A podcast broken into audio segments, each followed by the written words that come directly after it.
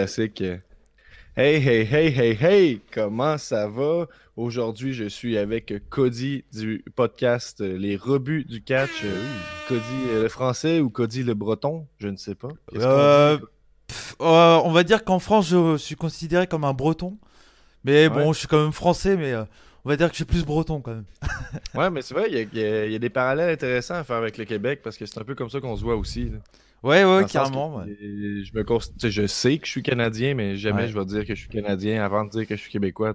Bah, la Bretagne, c'est un peu le Québec du Canada. ouais, ben, c'est ça. Ben oui, ben, exactement. On a nos produits de, de, région, on a, on, a notre, on a notre catch aussi, parce que mine de rien, bah, y a, euh, je pense qu'il y a tout autant de, de catch en Bretagne qu'au Québec. Enfin, je veux dire, ça bouge quand même beaucoup. C'est une région de la France qui bouge beaucoup ouais, ouais, euh, puis au Québec, il y a une montée en ce moment en popularité, tout ça, mais historiquement, c'est un lieu très important pour la lutte et tout ça, à Montréal, à Québec. Euh, ben, surtout à Montréal, mais ça reste que tu lis, des, tu lis dans les livres, il y a des trucs comme euh, à chaque semaine au Forum de Montréal, il y avait 5000 mm. personnes, ou là, peut-être qu'il y a des, des, historiens à la maison qui vont dire que je dis n'importe quoi, là, mais dire, bah, comme en France. Hein, ça a déjà été immensément populaire. Aujourd'hui, mm. c'est plus ça, mais ça reste que en termes de nouveaux talents et tout ça qui émergent, là, c'est, on est vraiment dans une belle période pour ça. Bah, c'est exactement pareil en France en fait. Euh, dans les années 60, c'est pareil, c'était très populaire. Et puis tu vois maintenant, bah, ça commence à revenir petit à petit avec des nouveaux talents. Euh, je pense qu'on aura mhm. le temps d'en reparler, des nouveaux talents. Et, ben, oui, ben oui, c'est sûr, c'est dans, le, dans le plan. C'est dans le plan. Il y a aussi au Québec, c'est là que la, lutte de nains a été popularisée. Oui, ouais. dans les années 50. Oui, d'accord. c'est important à mentionner. J'ai d'ailleurs écouté un événement dernièrement de, sur IWTV de ah, Micro Wrestling. Micro Wrestling, oh, c'était moche. Ah, c'était moche. C'était pas terrible. fait que là, aujourd'hui, à la maison, vous allez remarquer là, que peut-être que je vais, je, vais prostituer mon accent. Je sais pas si on peut dire ça. Non, c'est pas, pas le bon terme. Mais j'ai tendance peut-être à, à m'adapter sans le vouloir. Là. Je vais je non, mais il a pas de problème. Du coup, euh, euh, mais ouais, donc aujourd'hui, un épisode assez libre. La dernière fois, en fait, euh, Cody, moi, je suis tombé par hasard sur son channel. je cherchais du contenu sur la GCW, sur les, les deathmatchs en particulier. Ouais, le, le chandail de mes rêves que Cody porte en ce moment. de Nick Gage, le King, pour ceux qui écoutent seulement l'audio. Ouais, puis c'est ça, je trouvais. Puis il y, a très peu de contenu, hein, surtout en français sur la GCW. Donc je suis tombé sur les rebuts du catch, j'ai bien aimé. Euh, puis il y a quelques temps, Cody est tombé un peu sur C'est juste de la lutte par hasard aussi. Je sais pas comment comment t'es tombé sur C'est juste de la lutte? Mais ben, en fait, moi je suis quelqu'un de très curieux. J'aime bien me renseigner sur tout ce qui se passe. J'aime bien essayer de voir un peu tout ce qui se passe. Et j'ai tapé euh, euh, dans les logiciels, dans les sites de podcast, etc. J'ai tapé catch. Et effectivement, bah il y a pas grand chose parce que catch, bah nous chez nous la lutte, on appelle ça du catch. Donc du coup j'ai tapé catch. Après, j'ai réfléchi, je me dis, tiens, je vais essayer de taper lutte pour voir. Je suis tombé du coup sur juste de la lutte. Et euh, j'ai écouté, et, euh, directement, vous m'avez fait euh, bien triper. Et du coup, oh, je dis, ouais, ouais, ouais, non, non, carrément. Moi, j'ai tout de suite été dans le délire. Et puis, du coup, je dis, ouais, ils, sont, ils ont l'air d'être cool et tout. J'ai écouté presque, je sais pas, presque tous les podcasts de, cette, de l'année dernière, du coup. Parce que je fais ah un boulot, ouais, ouais, bah, je fais un boulot qui me permet que, que je peux écouter plein de trucs. Du coup, bah, j'écoute, j'écoute, j'écoute. Et comme bah, ça me permet de passer du bon temps en, en, en, en bossant, du coup, je dis, allez. Euh, et, puis après, on s'est contacté, et puis voilà, ça fait plaisir. Ben, on s'en rejoint un peu dans notre philosophie, je pense, un peu avec notre podcast, dans l'optique où c'est un peu une discussion autour d'une table, une discussion en chum, tu sais, de quoi de. Il y a quelque chose de, qui se voit inclusif. ben oui, ben la bière, la bière, on, va y venir. Aujourd'hui, c'est quoi le, plan de notre discussion? C'est qu'en ah. fait, la dernière fois, on a pris contact, moi puis Cody, puis là, il faut noter que chez Cody, il est 6 heures plus tard en ce moment. Là. Moi, il est 4h38, ça fait qu'il est 10h30. Euh, le Rumble, le pré-show du Rumble commence bientôt. On va pouvoir en parler aussi de cette dynamique-là, mm. euh, qu'il faut écouter ça la nuit en France et tout ça. Mais ce que je veux dire, c'est qu'on s'est parlé, puis finalement, on a parlé pendant une heure et demie, puis ça aurait fait un bon épisode. on s'est dit, on a essayé de planifier une coupe de trucs, mais je pense qu'on va laisser ça aller euh, un peu. ouais, on, discute, et puis je pense, je pense que ça peut être intéressant pour les, auditeurs de, de Juste de la Lutte, et ceux des bah rebuts qui vont sûrement écouter aussi, j'espère. Ben oui, tout à fait. Je sais pas, est-ce que les, est-ce que les Français sont rebutés par l'accent québécois, tu penses? Oh, rebutés. Bah, ouais, t'as un jeu de mots, bien joué. Oh, oh, oh. on aime l'humour, on aime l'humour. comédie. Mais bah, euh, je pense que c'est, je pense que c'est plus difficile pour un Français d'écouter un podcast québécois, par exemple, que pour un Québécois d'écouter un, podcast, un podcast français, je, pense. Moi, je sais que personnellement, ça me dérange pas et je m'y fais très vite. Mais c'est vrai que j'ai pas mal de potes français, quand ils écoutent du québécois, ils comprennent, mais rien, quoi. Autant que, que de l'anglais, quoi. Alors qu'au final, on en avait parlé aussi la dernière fois, c'est vrai qu'on aurait dû enregistrer. Mais pour moi, euh, au final, vous, au Québec, vous utilisez des mots que nous, on n'utilise plus. Et c'est souvent du vieux français ou, quelque chose, ou ce genre de truc. Et au final, bah, moi, je trouve ça intéressant de, de, de comprendre un peu certains mots, comme ça me fait rire comme le chandail, ça, ça me fait toujours rigoler, ça. Ouais, mais on en a parlé, c'est ça, là. Puis j'en parlais avec un ami dernièrement, puis j'ai essayé d'expliquer que, ben, tu sais, là, je pas, je peux pas parler pour tous les Français, mais t'avais l'air de dire qu'il n'y a pas de mot pour dire chandail, tu sais. Ah non? Ben, il y a le mot en anglais, on dit un t-shirt, on dit un, short, et tout. Puis je suis comme, mais si t'avais à le traduire, puis là, tu me regardais, t'es comme. pas. un tricot peut-être? Un tricot? Un tricot. Dans ma tête, un chandail, c'était peut-être aussi quelque chose plus en laine, plus épais. Ouais, ouais, ouais. Bref. Ouais, ouais. Mais ouais, c'est ça, mais on dit les deux, on dit les deux. Puis je pense qu'aussi, en termes de langage, il y a beaucoup, beaucoup d'anglais qui se glissent au Québec de, de, plus en plus. le, bah franglais, c'est la, la, grosse mode, surtout dans la musique et tout ça. donc, mm. euh, c'est pour bah, ça que je pense que. J'ai l'impression qu'en fait que les ouais j'ai l'impression que les mots que vous vous traduisez en anglais, nous on les laisse en français et les mots qu'on met en anglais, vous, vous les laissez en français, j'ai l'impression. Il y a plein de mots comme ça. J'ai remarqué que, par exemple, moi, je vais les mettre en anglais et que toi, tu vas les dire en français. Il y a inversement, donc euh, c'est assez drôle. C'est marrant. Ouais, puis pendant le podcast aussi, c'est sûr qu'on a. C'est devenu un running gag avec le temps. On, a des, on a des auditeurs qui sont euh, anglophones, qui sont bilingues. Donc, euh, out à, Rock Vaillancourt d'ailleurs. Puis lui, il nous écoute souvent. Puis, on, on, niaise un peu avec ça, là, avec avec le fait que tu on va, on va faire par exprès de traduire des, des noms de prises en français juste pour un peu juste pour un peu niaiser nos auditeurs. On est, on est, comme ça, hein, on se niaise en chum. première question, à ton avis, comment on dit une close line en français? Chez nous en France. Oh, facile, facile. Ouais, ben, en, France? Ouais. Ben, au Québec, c'est une corde à linge. Là. Ouais, c'est pareil, c'est pareil. Ok, ok, ok. Ah ouais, non, c'est, attention, c'est le premier test. ouais, ben s'il y a d'autres questions qui viennent comme ça. Euh, je me suis dit parce que je, je réfléchis, je dis est-ce que euh, vous, vous traduisez tous les prises? Enfin, je sais que moi, je me souviens des commentateurs québécois, donc c'était euh, Jacques Rougeau, bah, c'est toujours les mêmes qui sont sur le network, je crois. Et, ouais, mais eux, ils traduisent tout. Et eux, ils traduisent tout. Et moi, c'est un truc qui me dérange énormément, par exemple. Et euh, actuellement, je commente bah, la Rix euh, en France, la Rix Catch. Ouais, sorti un vlog euh, dernièrement que vous pouvez trouver sur YouTube. Sur la chaîne des rebuts, exactement. Et en fait, on fait, par exemple, avec mon compère qui est le commentateur, on va dire il entre guillemets. Lui, il dit tous les, il traduit toutes les prises en français. Et moi, je suis le mec face populaire et donc du coup, je parle un peu anglais. J'essaye de, de, dire close line et tout. Et puis à chaque fois, on se reprend là-dessus. C'est un truc qui est assez cool à faire aussi quand on commente, c'est que lui, il est vraiment le mec français. Ah non, faut pas parler la langue de, de, Shakespeare, faut parler la langue de Molière. Mais ça, il, y a des parallèles intéressants à faire parce que justement, on a commencé à faire du commentaire euh, dernièrement, nous à la FML. On a fait deux galas jusqu'à maintenant seulement. Puis on n'a pas encore bien établi cette espèce de, dynamique-là, de face, heal, tout ça. On, s'était dit, ah ben tu sais, moi je vais être plus descriptif, toi tu vas être là plus pour puncher, rajouter un peu mm. de couleur, tout ça. Fait qu'il y avait un peu cet aspect-là, mais ça reste qu'on c'est sûr que lui a tendance à prendre plus pour les heals, mais tout ça, mais on n'a pas. On... Il nous en manque un peu. Là. Surtout, tu parlais de. Même au niveau de ton habillement, tu disais qu'il y avait une importance là-dedans, dans le sens que toi, tu vas porter la, la casquette de, la RIX, la fédération pour laquelle tu, mm. euh, tu travailles. Tu vas porter ça. Euh, mais, mais en même temps, je veux dire, l'autre commentateur ne se mettra pas à descendre la compagnie. se mettra pas non, non, non, mais lui, il est habillé costard, euh, tu sais, bien habillé, tout ça. Et moi, je suis le côté un peu plus populaire, on va dire. Euh, qui est habillé comme ça, quoi, casquette, tout ça, parce que bah le promoteur m'a dit viens comme tu es, je t'embauche pour ça, donc viens comme tu es, du coup. Euh, voilà. Ouais, ouais. Bah, mais non, mais ça fait, ça fait nous, ils nous ont rien dit dans le fond. on est arrivé comme on est, mais le Guillaume, apparemment, il m'a montré des. m'a montré des captures d'écran de ce qu'il a commandé, là, puis. Fou, fou. Et comme euh, c'est des, des espèces de jogging avec euh, des lignes léopard dessus. Ah ouais. Euh, en jeans avec euh, plein de couleurs dessus. Là. Fait que là, ça va être une autre personne complètement. Parce que Guillaume, lui, justement, c'est quelqu'un dans... vie en général, mettons, avec les nouvelles personnes, les inconnus, on va dire, mais on, on, rencontre des fans, il va leur parler, tout ça, mais il est mm. quand même un minimum réservé. Va pas se mettre mm. à faire Je suis tellement content que tu sois là, merci d'écouter le podcast. il va être comme ah, ben, tu sais, c'est fun que t'aimes ça, tout ça.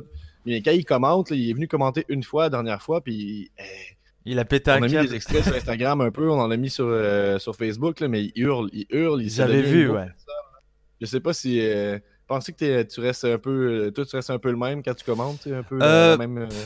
Bah moi en fait quand je commande je suis on va dire dans le duo je suis entre guillemets j'aime pas m'appeler comme ça mais je suis un peu l'expert du catch. Et du coup moi je suis quelqu'un qui commande toutes les prises qui dit toutes les prises qui dit euh, par exemple ah ça c'est un pile driver ou ce genre de truc.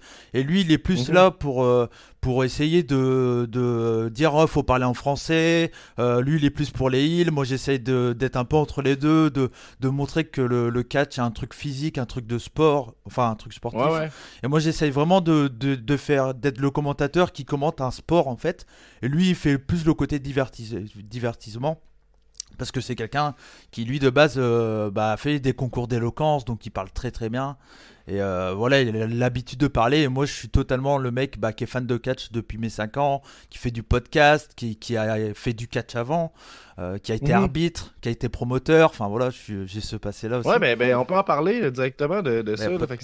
C'est quoi ton parcours là? Tu viens de nous dire un peu, mais comment ça a commencé, les rebuts du catch? Comment, depuis combien de temps ça existe? Puis c'est ça, c'est euh, quoi cette, cette bébête-là? là? Bah, les rebuts du catch, alors bah, je vais prendre depuis le début. J'ai commencé le catch à rentrer dans le business, on va dire, de, de la lutte en, en 2007. En 2007, j'avais donc 17 ans. J'ai commencé à m'entraîner dans une structure qui, qui est à Brest, dans ma ville. Dans ma ville. Et du coup, j'ai commencé le catch. J'ai fait du catch en professionnel, on va dire, parce qu'il y avait des galas pro, etc. Euh, jusqu'à 2011. Et moi, j'ai un truc qui est drôle, c'est que souvent les catcheurs peuvent souvent commencer par du backyard wrestling et après partir vers le pro. Et moi, en fait, ce que j'aimais, c'était me retrouver avec mes potes. Et en fait, j'ai quitté le pro pour faire du backyard. ah ouais, puis il y, a des gens qui viennent voir ça et tout. Ouais, ouais, ouais. Bon, on avait, on est, y avait, on a fait quand même des, des, des shows de, de backyard wrestling avec euh, entre 30, entre 30 et 40 personnes quoi, qui venaient et on s'éclatait des néons sur la tête. Enfin, on faisait du backyard wrestling. Mais c'est vos amis qui étaient là. Oui, oui, oui, c'était. Non, non. C'était pas, légal, légal. Ah non, non, c'était rien de légal, mais j'ai arrêté le catch professionnel pour faire du backyard, pour me retrouver avec mes potes. Parce que moi, ce que j'aime, c'est me. Bah, c'est ce que j'aime. Euh, et puis ça aussi, on peut en parler, mais. Euh, le, quand t'es fan de catch en France, bah t'es différent des autres parce que c'est vraiment pas populaire. Et du coup, bah, t'es un mhm. peu mis à l'écart quand tu dis à des, à des potes, ah, moi je suis fan de catch, oh, les mecs en slip là, c'est faux, euh, c'est de la merde, pourquoi tu regardes ça Je t'avouerais que pour nuancer, n'importe qui ici qui rejoint des potes dans, son, euh, dans sa cour arrière puis qui se pète des néons sur la tête sont considérés comme un peu euh, mis, à part aussi, là, on va se le dire. C'est pas, je pense que c'est pas un truc exclusivement français. Je pense que non, non, tu des néons sur la tête, t'es un peu mis à part. ouais, c'est sûr. Mais le truc, c'est que c'était un peu. Bah moi c'était vraiment pour passer du bon temps avec mes potes et tout ça et puis j'ai fait ça. Puis après je suis revenu ah un peu dans le dans le domaine du pro, j'étais arbitre euh, de catch de 2013 à 2019. Et après là ça doit, euh, être fou, ça, doit être fou être arbitre là. Je me arbitre. c'est tout un, travail qu'on ben, de moins en moins, là, nous, mettons, mais c'est quand même de quoi qu'à la base, tu sous-estimes un peu. Là, tu dis les arbitres sont un peu interchangeables. C'est hyper important. je pense que, je pense que n'importe quel arbitre peut, faire fonctionner un match, mais une bonne arbitre va faire une différence. Ça peut, euh, bah, ça peut ajouter quelque chose. Ouais, moi je pense qu'un bon arbitre peut rendre le match encore meilleur. Et comme si l'arbitre est pas bon, par exemple, si, si il botte sur un tombé euh, qui devait être euh, genre un gros folle et qu'en fait il compte 3, bah ça gâche tout le match. Donc c'est vraiment, moi j'avais beaucoup de pression quand j'arbitrais. Et limite trop en fait, et ça me prenait trop à cœur. Et je stressais ah d'arbitrer à un moment parce que j'avais peur de me foirer. Et euh, parce que bah, je me souviens par exemple avoir arbitré un match de championnat pour une structure, un truc assez important. Et c'était euh, donc il y avait euh, Tristan Archer, qui est un catcheur qui a fait le Cruiserweight Classic en 2016, donc un catcheur français. Et donc du coup j'étais assez impressionné d'être sur le ring avec, avec ce gars-là et deux autres gars qui ont été champions en Allemagne à la WXW, donc des mecs quand même pas c'est pas c'est pas rien. Et du coup, mhm. j'étais moi au milieu de ces trois-là, un peu, euh, voilà, en train de stresser.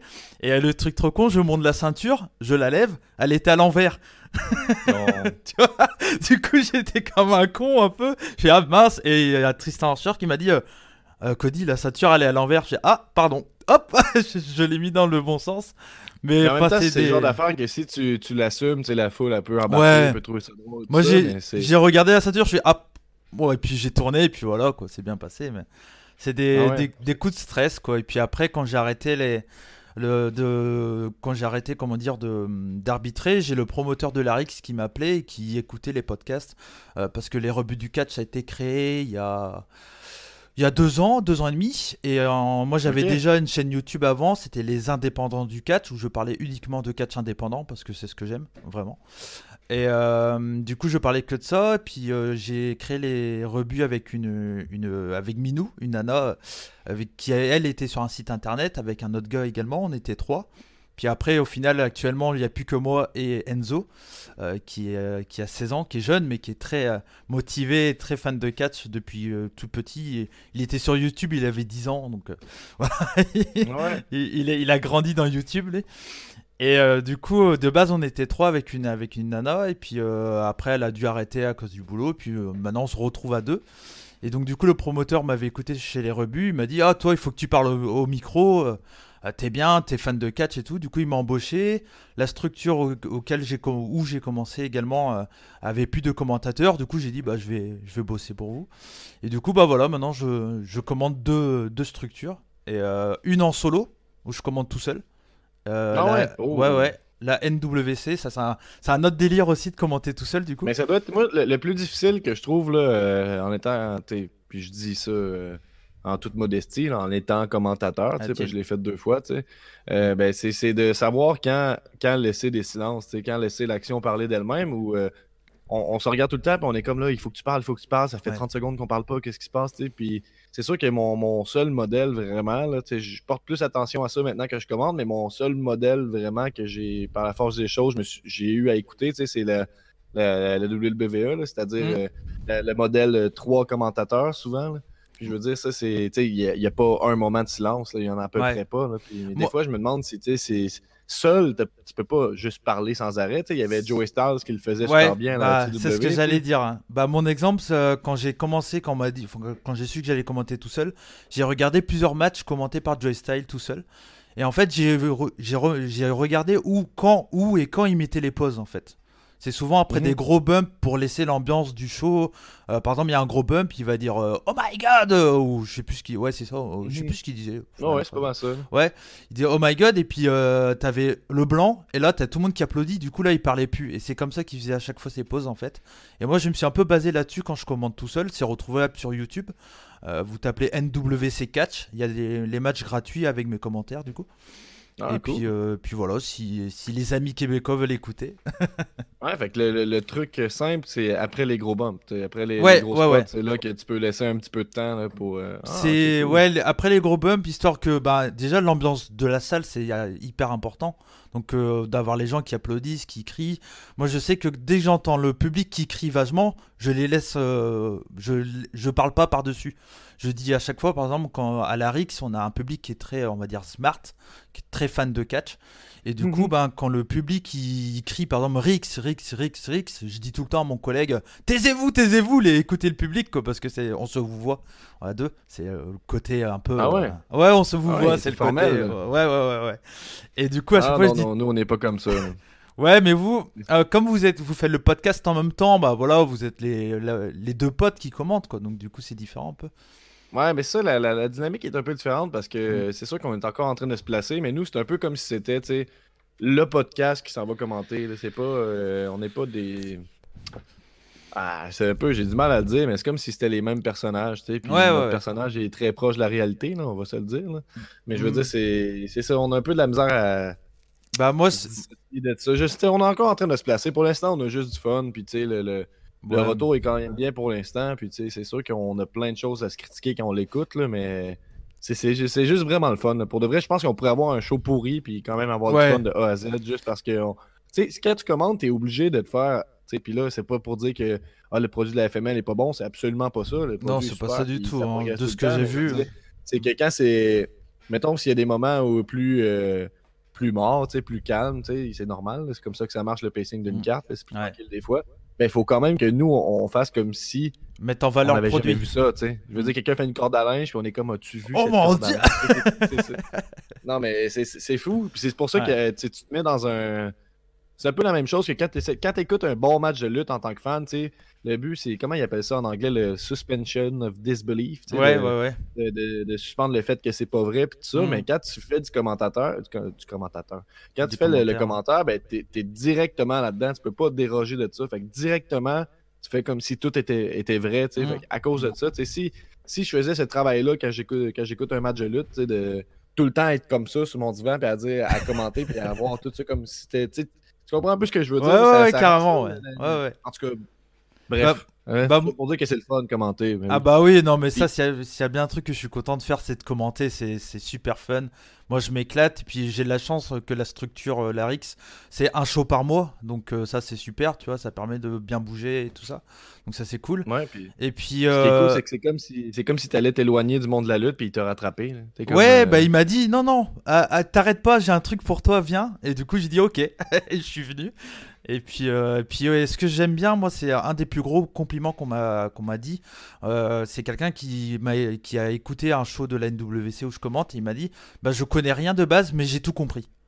Et ça, c'est le plus gros compliment qu'on peut te faire parce que ça veut dire que j'ai réussi à expliquer les histoires, à expliquer qui était qui, etc. etc. Mhm. Et c'est vraiment le plus important, je trouve, pour un commentateur, c'est de, de faire passer les émotions qui passent des fois bah pas avec les catcheurs pas parce qu'ils sont mauvais mais que des fois bah ça marche pas spécialement comme les catcheurs le voulaient. Donc le fait d'avoir quelqu'un en plus qui apporte un par exemple qui explique je sais pas une prise de soumission ou le travail de la hit sur une jambe ou quelque chose comme ça qui explique pourquoi il y a eu tout ce travail là bah je pense que ça peut apporter énormément. Et je sais qu'il y a beaucoup de fans de catch qui aiment pas quand les choses sont commentées. Moi s'il y a bien un truc que j'adore c'est quand c'est bien commenté quoi. Bon des fois ah c'est nul bah mais euh, ah ouais, mais moi je trouve ça le fun à quel point un commentateur, un bon commentateur, peu importe qu'est-ce qu'il dit, même s'il parle en mal de lutteur, il va réussir à le remonter quand même, tu sais, à le faire bien pareil dans qu'est-ce qu'il dit. Puis moi je trouve que c'est ça la vraie force. Puis j'ai écouté un peu le, podcast de Taz, puis lui c'est un peu ça qu'il disait, il dit que tu sais, peu importe qu'est-ce que tu fais, à chaque fois que tu parles, il faut que ce soit pour remonter quelqu'un. C'est mmh. sûr sur ça. Ah faut, pas, faut juste que tout le monde paraisse bien quand tu finis ta phrase. Mmh, mmh. Non, mais ouais, je, je mais suis d'accord avec toi. T'avais ouvert une bière, on avait un Ouais, bah oui, bah ouais, ouais, ouais, parce que j'avais. Une, bière bretonne? Oui, euh, une bière bretonne de Ouessant, qui est une île euh, à côté de, de, de, Brest. En fait, c'est une bière aux algues. Ouais, une bière aux algues, en fait. Et voilà. Et du coup, euh, avec. et ça, c'est le l'hermine bretonne, en fait. Tu vois, c'est le. Et bon, bah, c'est très. voilà, c'est un goût un peu de. C'est une bière blonde, un goût qui a un peu de, de iode de iodé, c'est un peu iodé, ouais. Et puis, euh, c'est un goût de mer, quoi. voilà. J'ai compris un goût de merde. Non, non, un goût de mer. De mer. c'est un goût de merde, mais c'est la microbrasserie, donc c'est très bon. Ah, par contre, moi je, moi, je bois que des bières du coin. Je sais pas ce que. Pour toi, mais. Euh, euh, ben, il y en a tellement, nous. Il y, a un boom aussi dans la microbrasserie. Là, dans les, dernières années, nous, des, je, ne suis pas, je suis peut-être pas prêt à dire des centaines, mais probablement qui ont ouvert là. Donc, il, y en, a, des fois, c'est à très petite échelle, donc ils peuvent quand même se permettre. Là, même au, au dépanneur ici, là, au coin, tu vas dans un dépanneur, tu sais, le, le couche-tard, qui est comme la grosse mm. chaîne qui a tous les coins de rue, tu sais, comme le Walmart euh, des, des dépanneurs, si tu veux. Ah Puis, tu sais, même dans ce petit dépanneur-là, mais tu vas avoir une variété de, de de plusieurs, plusieurs microbrasseries. Tu vas à l'épicerie, puis tu en as des, des, des, dizaines maintenant. Là, donc, euh, hmm. Mais moi, ce que je bois aujourd'hui, c'est, tu vas voir, attention à tes yeux, c'est la. Oups. Oh! oh! c'est pas mal. C'est la, la Réal, une bière double IPA euh, brassée par la brasserie Matera à Montréal. Eh ben. Euh, ça dit bière fucking houblonnée conçue spécialement pour les chasseurs d'arômes. Donc, euh, c'est ça. Ouais, fait que ça dit rien d'autre que ça, mais c'est une bière super forte. C'est probablement une de mes bières préférées, à 7,75%. Eh puis, ouais, le visuel est intéressant pour ceux qui ne voient pas. Il est euh, double IPA. IPA est en gros. Tu un, un, monsieur obèse avec un gros bourrelet, avec euh, un bronzage d'habitant. Juste les, les bouts des jambes puis les bras de bronzé, avec une petite camisole qui arrive en haut du nombril, avec le logo de la ville de Montréal dessus. et, pour, et, pour, et pour moi, c'est un un phare breton avec la mer qui. qui, qui euh, ouais, part sur les rochers. Euh. C'est plus, classe un peu. Ouais. Bah, la tienne en tout cas, Gab. Ouais, ben oui, la tienne. Ben oui. Content qu'on fasse cette euh, collaboration-là finalement. effectivement, peut-être qu'un jour on le fera en vrai. Peut-être qu'on viendra, que je viendrai au oh. Québec. Oh, oh. on sait pas, peut-être. Ben oui, il y aura façon de s'arranger certainement. Ah bah. bon, qu'est-ce qu'on avait parlé d'intéressant? Ben, on va parler de. Ben, on dit que c'est comme format entrevue, c'est pas ça que je voulais à la base, mais que veux-tu Que veux-tu? Euh, ben, J'ai une question. Si t'as des, questions à te poser, tu me poseras. Moi, mais là, j'en ai une. Ouais, vas-y. Oh Non, non, t'avais quelque chose à dire Non, je, je, je, dis, moi, je pense que c'est intéressant de commencer par le fait que les différences quand t'es fan de catch en France et fan de lutte au Québec. C'est ça. C'est vers là que je voulais aller, justement. C'est ça que j'avais trouvé. Le, c'est comme ça qu'on avait brisé la glace, qu'on mm. avait parlé la première fois. Puis c'est juste de en gros, de ce que j'ai compris, parce qu'on s'est déjà parlé, je vais essayer de, résumer ce que j'ai compris. Bon, c'est six heures plus tard là-bas. Donc là, mettons, aujourd'hui, Le pré-show commence à 5 h, donc ça veut dire qu'il commence à 11 h en France. Là, il commence là, À 11 h, le pré-show commence. Il dure deux heures. Donc, le show en tant que tel commence vers 1 heure du matin. C'est ça. Puis là, ça veut dire que c'est le Royal Rumble en plus. Là, ils n'ont pas perdu la tête. Là. Ils n'ont pas annoncé tant de matchs que ça. On était surpris. Il y a deux Rumble puis six autres matchs. Ça, va durer 4 heures 4 heures Mais quand même, ça veut dire que c'est jusqu'aux petites heures tout le temps. pour écouter la lutte, nous autres, on disait que bon, c'est un peu marginalisé dans l'optique où moi, ça fait pas longtemps que je suis euh, à l'aise, même avec le podcast, que je suis à l'aise maintenant de dire que c'est ma passion, que j'aime ça, j'en écoute beaucoup, tout ça. Avant, c'était comme. Euh, les gens étaient comme, euh, c'est quoi, ah, c'est quoi ton podcast? Je ah, c'est un podcast, la lutte. c'était comme, comme c'est un podcast où on reçoit des entrevues avec. Puis là, tu vois, j'étais comme, j'étais un peu évasif dans. Ah, je reçois. C'était quoi concrètement, là, parce que c'est puis, tu sais, euh, où je m'en allais avec ça? Je suis en train de perdre mon idée. Mais oui, fait que c'est marginalisé un petit peu dans cette optique-là. Mais ça reste que, tu sais, ça doit être pire en France parce que pour euh, vraiment triper sur le, produit qui est le plus populaire, nord-américain, mm. tout ça, ben, il faut que tu l'écoutes la nuit, tu sais. Fait que c'est dur de moi, j'ai accroché des amis des fois avec. J'étais comme, c'est SummerSlam, venez chez moi, je fais un vin fromage, on achète du vin, des fromages, on écoute ça, tu sais. Fait que là, j'attirais mes amis comme ça, tu vois. Avec, la bouffe. ben oui, exactement, exactement. Puis c'est des, des, événements vraiment chouettes d'ailleurs. Mais ça reste que, tu sais, si ça avait été à 2h du matin, ça n'aurait pas fonctionné. Bah ouais, ben nous, le truc, c'est que moi, quand j'ai commencé à voir du catch, euh, ça devait être, la première fois que j'en ai vu, ça devait être en 95, et c'était genre une... J'avais 5 ans, et c'était une chaîne euh, cryptée, et c'était diffusé le matin, le samedi matin, à 7h. Donc euh, un jour, je me suis levé, mes parents avaient cette chaîne-là, et j'ai vu, c'était, je crois que c'était la WWF, ouais. Donc en 95, il y avait bah il y avait non, c'était pas 95, c'était 93. C'était ton premier souvenir de lutte Ouais, mon premier souvenir c'est Hulk Hogan en fait. J'ai vu Hulk Hogan étant tout, tout, tout petit. Et euh, ça devait être 94, 93, je sais plus. Je devais avoir 3 4 ans. C'est mon premier bizarre hein. Je me souviens de Hulk Hogan. Bon après je me souviens je me souviens pas des matchs et tout hein, mais euh, après mon vrai gros vrai souvenir, il y avait une chaîne c'était RTL 9, ça devait être en 98 99. Donc j'avais 8 9 ans et c'était la WCW et c'était 45 minutes de WCW de tous les jeudis soirs à 23h. Et c'était genre 3 mois d'écart par rapport à ce qui se passait en vrai. Et donc du coup, moi j'ai commencé à connaître le catch, donc en 98-99, à 3 mois d'écart la, la WCW. Et euh, ça s'est arrêté en, 2000, en 2001, bah, quand ça s'est arrêté la WCW. Mhm. Mais t'imagines, parce qu'aujourd'hui j'ai de la misère à écouter un, un événement deux jours je me fais tout spoiler. Là, avant, tu pouvais l'écouter trois mois après, puis quand même. Après, il n'y avait pas internet, donc du coup, il n'y avait pas tous les spoils, il n'y avait pas tout ça, quoi.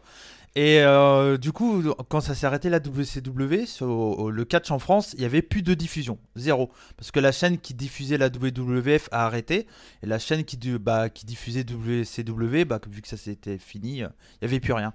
Et du coup, bah, pendant de 2000 à 2001, il n'y a rien eu, et après, on a eu 45, à partir de 2001, on a eu 45 minutes de Raw, et pareil, à deux mois d'écart, je crois, par rapport à ce qui se passait. Donc on n'avait pas SmackDown, on, avait, on a eu un peu Hit à un moment, euh, c'est Sunday Night Hit, je crois c'était. Et euh, on, a, on avait eu on avait 30 minutes de hit et 45 minutes d'euro. Et on avait que ça. Et à, trois, à deux mois d'écart, euh, donc de 2001 à, à 2002, je crois, de 2002 à maintenant. Bon, maintenant on a beaucoup plus de programmes. On a, on a eu les pay-per-view en direct sur une chaîne française. Ça s'est arrêté parce que le VVE Network, euh, enfin la WWE a voulu euh, tout remettre sur le network. Du coup, euh, il y a beaucoup de fans français qui font la tête parce que bah, maintenant on se retrouve avec les commentateurs québécois et, qui ouais, plaisent pas beaucoup. même les, Québécois, on n'écoute pas ça du tout. ça c'est important, ça. ouais, ça c'est important. Honnêtement, on pourrait faire le, sondage là, puis je... pense pas que. Honnêtement, je pense même pas que. C'est destiné à qui ces commentaires là? Qui l'écoutent. Ben, c'est. Ben, je sais pas, c'est comme on en a parlé la dernière fois, mais c'est un accent bidon, c'est un français international, entre guillemets, mais j'ai l'impression que s'ils parlaient et qu'ils assumaient un peu plus leur accent mhm. québécois, je pense que les, Français pourraient plus apprécier dans l'optique où il y a une... ça paraît que c'est pas, pas authentique quand ils parlent. Moi, ça. Mais non, mais ils font... J'ai l'impression qu'ils sont, sont, sont, surveillés. S'ils parlent avec un mot puis ils prononcent trop bien en anglais, c'est comme. Tu l'as dit en anglais. Vous êtes des Français, vous n'êtes pas supposé dire. Bah, euh, vous n'êtes pas supposé dire. Euh, hey, Frenchie, là. Vous n'êtes pas supposé dire euh, Royal Rumble, C'est pas, pas un Rumble, C'est un Rumble. c'est un Rumble. Le mieux, c'est quand ils disent. vous autres, là, Quand ils disent, par exemple, pour SummerSlam, ils disent Bienvenue au Slam de l'été. Tu fais, mais c'est quoi cette merde? Je fais, mais non, quoi. Le slam de l'été. Oui, le slam de l'été, ils disent. Le slam de l'été. Le summer slam, quoi. Mais tu fais, mais non, mais c'est nul. Et le mieux, c'est ils ont dit, il y avait les revivals, ils ont fait. Ah. Et là, les revivals, les, je sais plus comment, c'est pas les revivals qui disent, ils, disent, ils traduisent aussi. Ils disaient, et là, les, je sais plus quoi, ils sont l'un dans l'autre. Je sais pas ce que ça voulait dire. Mais il y a eu plein de mèmes du, coup euh, sur en France, sur Twitter et tout. Il y avait tout le monde qui faisait des trucs, euh, les revivals l'un dans l'autre, quoi. Tu sais, un peu bizarre, quoi, le truc. Et ils disent plein de mots comme ça. Fait que les gens, ils l'écoutent en français quand même. Oui, bah, c'est pour rigoler, quoi. Euh, pour... Ah, ok.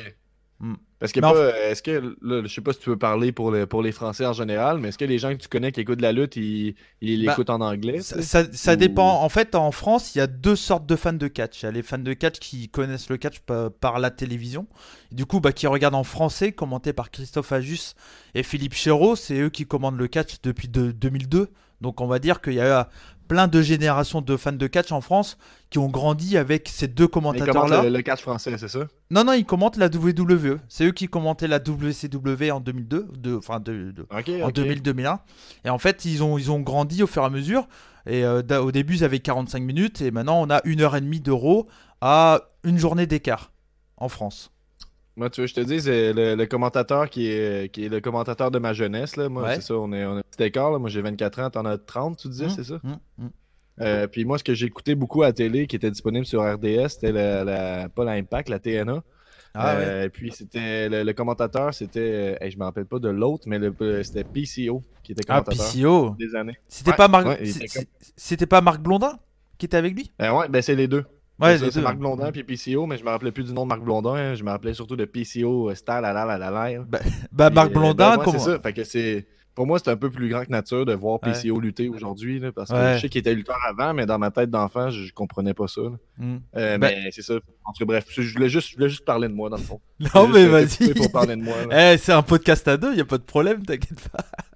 C'est vrai, Et euh, je disais, et d'ailleurs, Marc Blondin a commenté pour, le, pour la télévision française, euh, la WCW, sur Canal. Ah, qui, ouais, ouais, avec le tourneur, je crois que c'était. C'était, je sais pas si c'est un québécois. Oui, oui, bien sûr, ah, bien, bien sûr, bien sûr. Ah, c'était ah l'accent, ouais, ouais, c'était. Mais bon, enfin, c'est la jeunesse de beaucoup de fans de catch. en fait, ce qu'on dit en France souvent, c'est qu'il y a plusieurs générations de fans de catch. Il y a la génération Canal Plus où c'était les commentaires québécois et la génération RTL 9 qui est la mienne qui a connu euh, c'était Puissance Catch 45 minutes avant le film euh, érotique euh, moins de 16 ans qui avait juste oh. après, tu vois. et nous des fois on enregistrait sur cassette et puis on mettait un peu plus tard histoire de et mon père il nous regardait il fait bon c'est pas grave, je dirai rien à votre mère. puis ça passait comme ça, bon c'était des trucs de merde hein. Et puis de toute façon, c'est la lutte, c'est déjà un peu ça pourrait être 16 ans et plus là, ouais. érotique un peu. Ouais, c'est vrai, c'est vrai. Et puis à cette époque-là, je pense que les années 90, là, il y avait bah, quand même moi, c'est en 2002-2003, il y avait Stacy Kebler et tout le bordel, donc euh, c'était quand même bon. C'était ah, assez osé. à cette époque-là où euh, Trish Stratus euh, s'est déshabillé puis a dû se mettre à quatre pattes et japper. ouais. ouais, ouais. J'ai vu ça, mon père, il a regardé, il fait c'est quoi que vous regardez là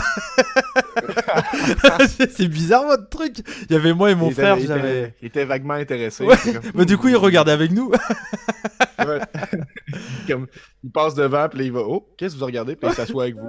ouais, c'est ça, c'est ça. Ah non, mais c'est chiant. Je passe du coq à l'âne, mais c'est honteux ce moment-là. Ouais, c'était honteux, mais on va dire, c'est des trucs euh, qui. Enfin, il suffit de regarder même des clips musicaux de l'époque de 2000 ou même. Enfin, sans partir dans les années 90, mais par les, euh, des clips musicaux de, des années 2000. Et maintenant, tu vois, enfin, tu vois une différence, quoi. Même tu regardes dans le rap ou dans autre chose. À l'époque, c'était très, ouais, nous on a les filles, on a machin. Maintenant, il n'y a plus ça, quoi. C'est le monde qui change. La, lutte, c'est intéressant comme un peu une. Tu sais, peut-être que je vais me faire lancer des roches parce que je vais suranalyser, mais c'est un peu pour moi, là, comme toute forme d'art, c'est un peu un reflet de la société. Je suis totalement d'accord. Euh, comme, la, lutte, c'est un reflet de la société, oui. Puis dans les stéréotypes et tout ça, il utilise les stéréotypes, mais vu qu'il les utilise, tu sais, puis sans, sans filtre, c'est pas caché qu'il utilise un stéréotype. Tout le monde le sait que quand il y a quelqu'un, un personnage arabe qui arrive, il n'est pas nécessairement arabe pour de vrai, mettons.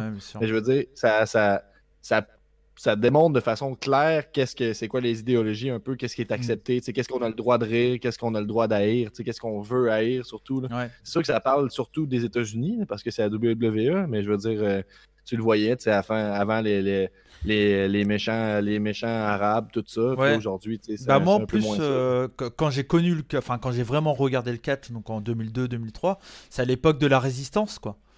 Et euh, oh, oh. du coup, bah voilà. La... dernier, la dernière fois qu'on s'est parlé, on s'est dit ah, c'est ça, c'est la clé, c'est le lien entre toi et moi, c'est la résistance. la résistance, ouais. Les, les, gars qui parlent pas français, qui jouent des français. Rob Comway, il, avait, il parlait pas un mot de français, mais il jouait le français, quoi.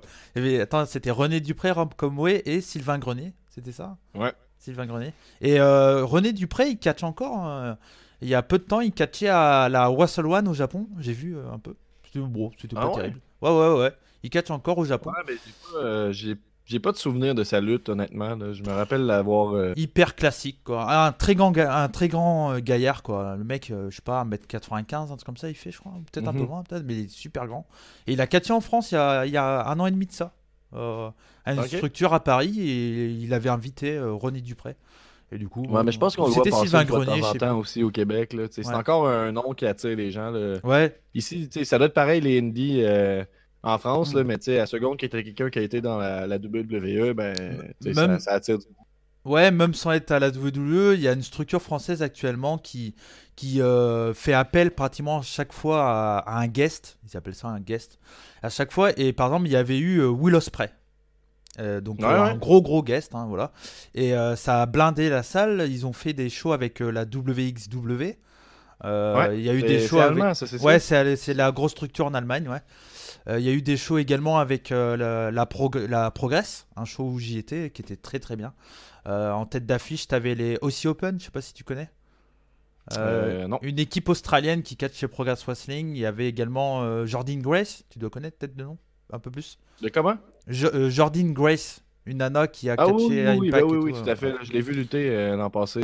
très forte. Hein. Ouais, très forte. Ah et, et, puis, à créer des polémiques un petit peu, là, à cause de sa façon de. Mm. Mais tu sais, je respecte ce qu'elle fait, puis je comprends que c'est des fois c'est nécessaire de choquer. Bref, un autre sujet, mais je te laisse ouais, aller. Et pour revenir, ouais, bah, sur le catch en France, du coup, je disais, bah, la, la... Ce, qui est, ce qui est marrant, c'est que en 2008, je sais pas s'il y a eu ce buzz là aussi au Québec, mais à partir en 2008, 2007-2008, le catch est revenu à la mode, mais entier au point qu'on avait du prime time euh, à, la à la télévision gratuite. Donc, euh, c'était pas arrivé depuis euh, presque, bah, presque 20 ans qu'il n'y avait pas eu du catch en prime time. C'est toute, toute, la, toute la période de, de, popularité de la TNA.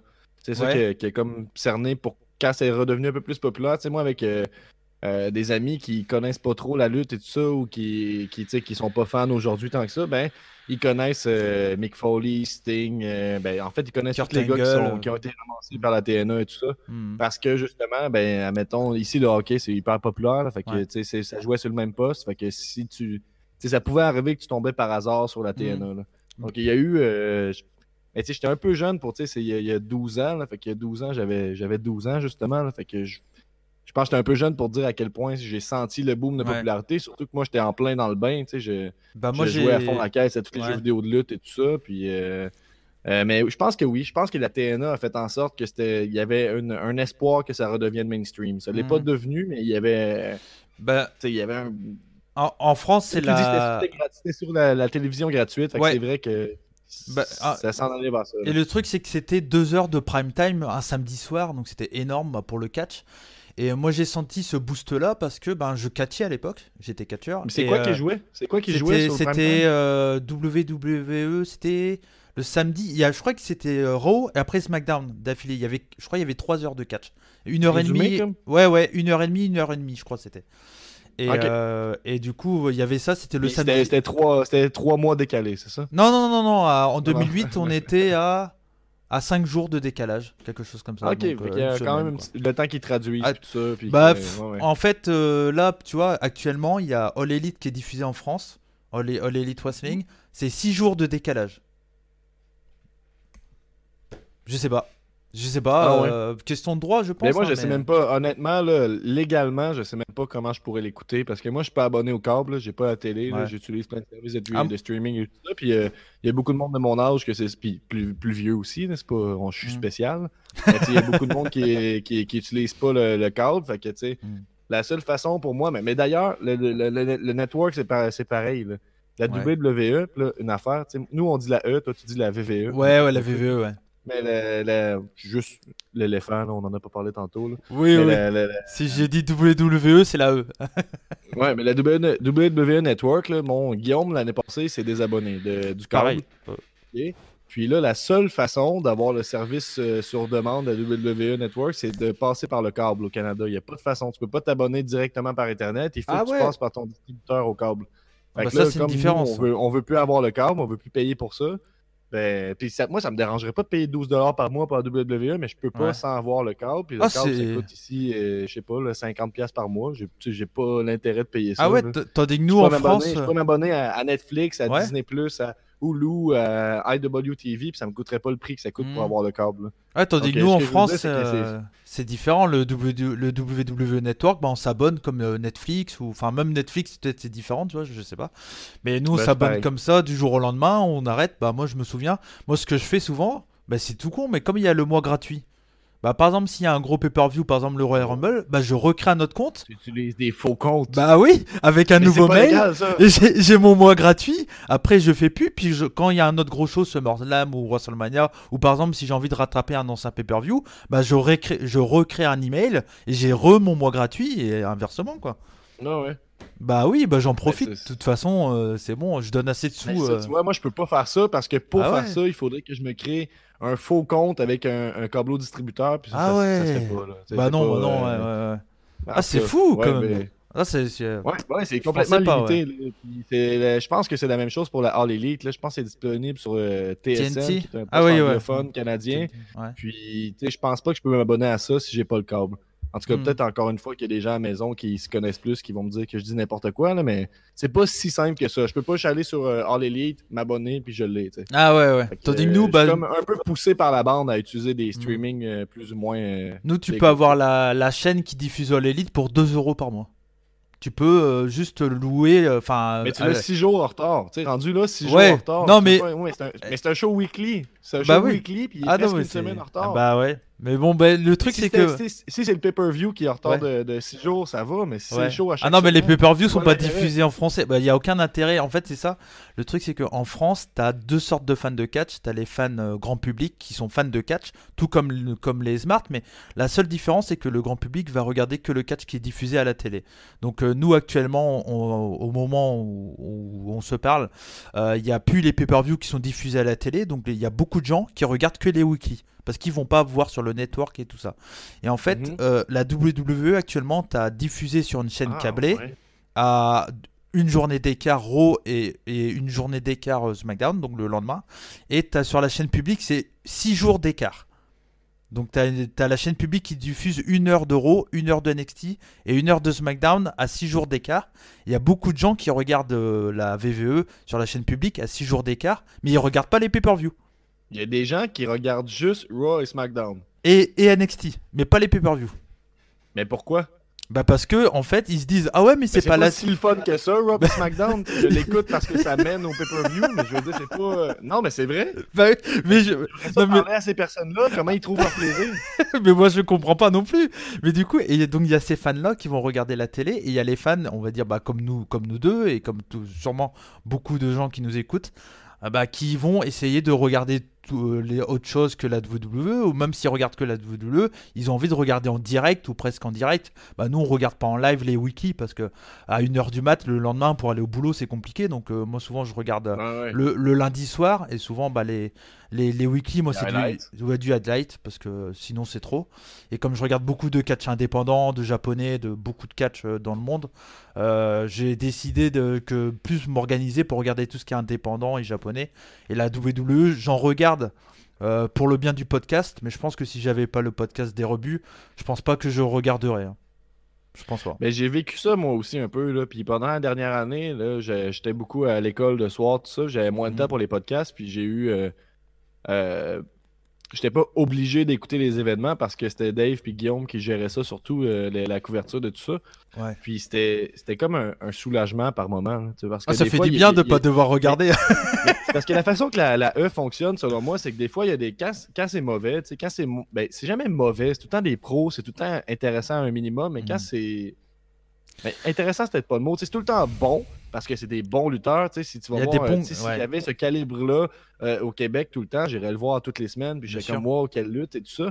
Mais des fois, c'est pas intéressant, justement. Puis quand c'est pas intéressant, ben, ça dure c'est rare que c'est une semaine de Royce McDonald un peu moche, puis ça revient la semaine d'après. Je veux dire, c'est une, deux, trois semaines, un mois. Et c'est trop long. C'est trop long. Puis là, après ça, ça se relance. Mais tu vois, y la, lutte, ça fonctionne comme ça. Ça fonctionne par cycle. Tu sais pas quand quelque chose est, chaud, chaud, chaud, puis là, tu, ça fonctionne, puis tout ça. Tu sais pas quand ça va arriver, combien de temps ça va être chaud. Mais je veux dire mm. que je peux pas se taper tous les shows tout le temps. Il y a il y a beaucoup de luttes, puis c'est un y a problème, mais on en parle souvent, il y a trop de WWE, selon moi. Mais, mais c'est ça qui est drôle, tu vois, c'est que quand moi j'étais petit, j'aurais voulu en voir beaucoup, tu vois, mais j'avais que la possibilité de voir 45 minutes par semaine. Donc je regardais que ça. Et c'est pour ça que quand j'ai eu la possibilité de découvrir tout ce qui était bah, piratage, genre Emule, Casa, les sites de pair to mhm. pair et tout le bordel, bah, je téléchargeais des, clips de. Il y, a marqué euh, Ultra Violent Wrestling. Bon, c'était la CCW, du coup. Ouais, ouais. Et, euh, j'avais 12 ans. J'avais 12 ans et j'ai vu ce clip-là. C'était Nick Mondo. Il y a un clip de Nick Mondo. Euh, pour ceux qui connaissent, un, des plus grands catcheurs ultra-violents américains, euh, Sick Nick Mondo. Et du coup, moi, j'ai regardé ça et puis j'ai fait, mais en fait, c'est trop bien. Et à partir de là, dès que je voyais la WWE, bah, j'aimais bien, j'étais toujours fan. Mais. combien de, téléchargements, mettons, sur le total étaient des, des liens porno finalement? Ouf T'as connu les. De... oh, je sais pas. Ah, j'espère que ça va juste être des. 45%, 45% c'était, c'était du catch, quoi, mais le reste c'était, euh, c'était différent. Ou sinon, tu sais, quand tu vas pour télécharger, je sais pas, un truc de la ECW qui dure 10 minutes et que tu mets une semaine pour le télécharger, et euh, au final, tu te retrouves avec un truc de la WWF, un truc dégueulasse, euh, je sais pas, un vieux match Scott Tyner contre Test, ou je sais pas, et tu dis, mais non, c'est pas ça que je veux, quoi. Ah, la, vie était facile pour les trolls à ce moment-là. Ouais, et. et Ils savent qu'ils se frottent les mains, c'est comme ah, ça va y prendre une semaine télécharger ça, puis finalement ça va être un show obscur qu'il veut pas voir. Et il y a, un truc, je sais pas si c'est pareil au Québec, mais il y a un truc, c'est que les fans sont hyper difficiles avec ce qu'ils voient. Euh, euh, ils jugent vachement les, les, les, les, workers, que ce soit les lutteurs, les promoteurs ou autres. Ils se permettent, il y a beaucoup de fans qui se permettent de critiquer alors qu'au final, ben moi, euh, à l'époque, tu pouvais même mettre n'importe quoi, j'allais toujours trouver ça cool, parce qu'il y en avait tellement pas. Je trouve que maintenant, on a tellement été habitué à manger du caviar que des fois on a on n'a pas du caviar, on a juste en dessous que du que du caviar, on n'est pas content quand même. C'est de la merde. Ouais, c'est de la merde, c'est de la merde. Et ça c'est que je critique tout le temps dans mon podcast. Ben, euh, je te dirais que le, le, québécois, ça serait de dire que c'est de la merde. Ouais. Pour dire merde, on dit merde. ouais, euh, ça fait partie du joual québécois. Puis euh, je te dirais que nous, on ça fait peut-être euh, trois ans qu'on a commencé le podcast. Ouais. Puis, tu sais, moi puis Guillaume, on a un naturel un peu chialeur. Je sais pas si hmm. chialeur, oui. Ouais, ouais, hein, ouais, ouais, bien sûr. Pas pleurer, mais c'est comme, tu sais, un, peu, un peu râleur, quoi. Ouais, exactement. Ouais, râleur, ce serait l'équivalent. Euh, fait qu'on a, on a, un naturel, tu sais, qu'on on trouve un certain plaisir à chialer. Tu sais, on est un peu, tu sais, je veux dire. Hmm ça fait partie de moi. Je, je, je sais que. Puis, tu sais, d'une certaine façon, c'est pour ça que la lutte m'intéresse, parce qu'il y a beaucoup de choses à critiquer. Tu sais, j'aime critiquer l'art, j'aime critiquer. C'est ton côté français, ça. Râleur. Ça, hein. Mais ça me permet de, ça me permet que quand il y a quelque chose de, de, qui est appréciable, mm. ben, des fois, quand tu fais juste tout le temps en mode critique, mais tu sais, si tu critiques pour critiquer, sans être capable d'apprécier ce qui est bon, ben, elle vaut pas grand chose ta critique. Puis j'ai, ça a été long avant qu'on. Au début, on, enregistrait, puis tout ça, c'était difficile juste de commencer à comprendre. Un podcast, on parle à un public qui n'existe pas, on parle à mm. personne. Au début, surtout, c'était littéralement vrai. Puis, tu sais, c'est. Ça a été dur de. Ça a été tout un travail de arrêter de chialer constamment. Arrêter de. de tu sais, c'était comme un moment donné, on se posait la question, ben pourquoi on écoute ça si on est pour ouais, bah oui. Mm. C'est sûr qu'il y a du positif. Puis là, maintenant, on, on essaye de on est capable de dire qu'est-ce qu'on qu'est-ce qu'on n'aime pas, puis tout ça, mais on est capable aussi de nuancer avec qu'est-ce qui est bon, qu'est-ce qui, tu sais, OK, mm. oui, ce match-là, ça n'a pas répondu à mes attentes, mais ça reste que, hey, c'est tout que des lutteurs, puis qu'ils mm. ont des, tellement des beaux. Voilà, il y a beaucoup d'entraînement et tout ça. Mais tu sais, si. Est-ce que à cause que la storyline, elle va pas où tu veux, tu peux dire que c'est de la merde directement? Tu sais, je veux dire, il y a beaucoup de. Puis là, c'est pas un, je veux pas manquer de respect à, nos fans, mais tu sais, il y a des fans, puis c'est des fans de la lutte en général, que rapidement, tu sais, sont déjà enclins à dire que quelque chose est de la merde. Ouais, moi, euh, on connais est plein à être déçu avec la WWE, fait qu'on arrive puis on est déjà disposé à trouver ça. Mauvais, bah, ouais, mauvais, ouais, ouais, ouais, ouais, ouais, si, si, bien sûr, bien sûr, mais pareil, moi, nous, dans la communauté des, des fans des, des rebuts, il y, a, y, a, beaucoup de, de smart, beaucoup de, de, de, fans qui regardent du catch indépendant et qui pertinemment aiment pas spécialement le, la WWE. Et je connais beaucoup de, de, personnes qui regardent la WWE, sachant très bien qu'ils vont trouver ça nul, mais leur plaisir, c'est de dire Ah bah je savais c'était de la merde, tu vois. Alors qu'ils savent qu'ils vont pas aimer, tu vois. Ils vont pas aimer. Ils, ils ont jamais aimé. Ou ils aimaient ça quand ils étaient gamins. Maintenant, ils regardent euh, IWTV, euh, ils regardent la Black Label Pro, la Game Changer ou ce genre de truc. Et ils regardent la VVE. Il faut, bah non, j'aime pas. Mais on le, on le sait que t'aimes pas. Moi, s'il y a un truc que j'aime pas, je vais pas regarder. Et moi, j'ai j'ai le cul un peu entre deux chaises. Je sais pas si tu vois ce que ça veut dire. Ouais, ouais, complètement. Ouais, ok. Et euh... québécois, ce que tu viens de dire. Ouais, un peu, un peu. Ouais. Deux chaises, et, et, du, et du coup, ben, le truc, c'est que moi, je suis fan de catch depuis tout petit. Et en même temps, j'étais dans le business. Donc en fait, quand je critique quelque chose, je dis ouais mais le mec travaille énormément, il va à la salle de muscu, je, je peux pas me dire qu'un mec est nul alors qu'au final pour moi c'est tellement un effort d'être catcheur parce que j'ai arrêté de catcher parce que pour moi c'était trop dur. C'est pour ça que j'ai arrêté. Et parce que je suis ah trop. oui, j'ai arrêté de catcher parce que je suis trop bon vivant. J'aime trop boire des bières. C'est dur quand tu te brises des néons sur la tête dans ton Je veux dire, tu t'es pas laissé de chance. Tu es allé directement all in. Là. Oui, oui, oui. Bah, en fait, bah, j'ai toujours aimé ça, le, le catch ultra violent, le deathmatch. Ah ouais. Et du coup, bah, moi, le... je voulais faire ça. Mais après, le problème, c'est que physiquement. Mais vu, vu que toi, tu as trouvé ça dur, ben, tu. tu euh, T'es pas capable de faire abstraction de ça quand tu critiques quelque chose. C'est ça, c'est ça. Et du coup, mais, nous, on s'est déjà fait critiquer par des lutteurs aussi, qu'on on apprécie beaucoup. Là, puis, euh, nous aussi, nous aussi. Euh, puis tout ça, puis je vais pas nommer les lutteurs pour aucune raison, là, mais c'est déjà arrivé qu'on nous a dit, tu sais, ouais, que vous êtes là pour chialer sur qu'est-ce qu'on fait, vous n'êtes pas en position de T'as jamais fait du catch, tout ça. Ouais, puis c'est pas, c'est au-delà de ça, c'est, nous on met notre corps sur la ligne, c'est pour ça mm. on met, on, on, sacrifie pour toi, on sacrifie pour ton plaisir, puis euh, toi, tu n'as jamais fait ça. Puis là, tu viens me dire que ce que je fais, c'est de la merde. Tu viens me dire que ça vaut 1.5 sur 5 ouais. match. Mais on a les mêmes critiques. À quoi j'ai traversé pour te donner ça? Mais tu sais, puis on est, toujours déchiré là-dedans, justement, parce que c'est pas, pas faux. C'est vrai de dire qu'il faut reconnaître que je sais pas ce que ça fait tomber sur un ring. sais, toi, tu le mm. sais, mais je sais pas ce que ça fait tomber sur un ring. je, des fois, quand tu dis que quelque chose est de la merde, ça peut dire que tu apprécies pas le sacrifice mm. par lequel il passe. Mais en même temps, moi, je pense que c'est une forme d'or qui. Puis ici, c'est une forme d'or, mais l'essence le, même de l'art, c'est de, de plaire, mais de se faire critiquer aussi. Je veux mm. dire, tu peux pas plaire sans bah. t'ouvrir à la critique. C'est comme, euh, comme ce qu'on fait nous. Le podcast, euh, je pense qu'il y a des gens qui nous écoutent, qui nous aiment pas, et ils ont le droit de dire que ce qu'on fait en podcast ou en chaîne YouTube, ce n'est pas bien. Il y a des gens qui nous écoutent et qui nous aiment pas. Je te confirme qu'il y a des gens qui nous écoutent et qui aiment zéro ce qu'on fait, mais ils nous suivent quand même. si ça leur fait plaisir. Maintenant, à la maison, prenez pas ça un épisode comme euh, je vide mon sac puis j'insulte tout le monde. Je sais que ça comme ça.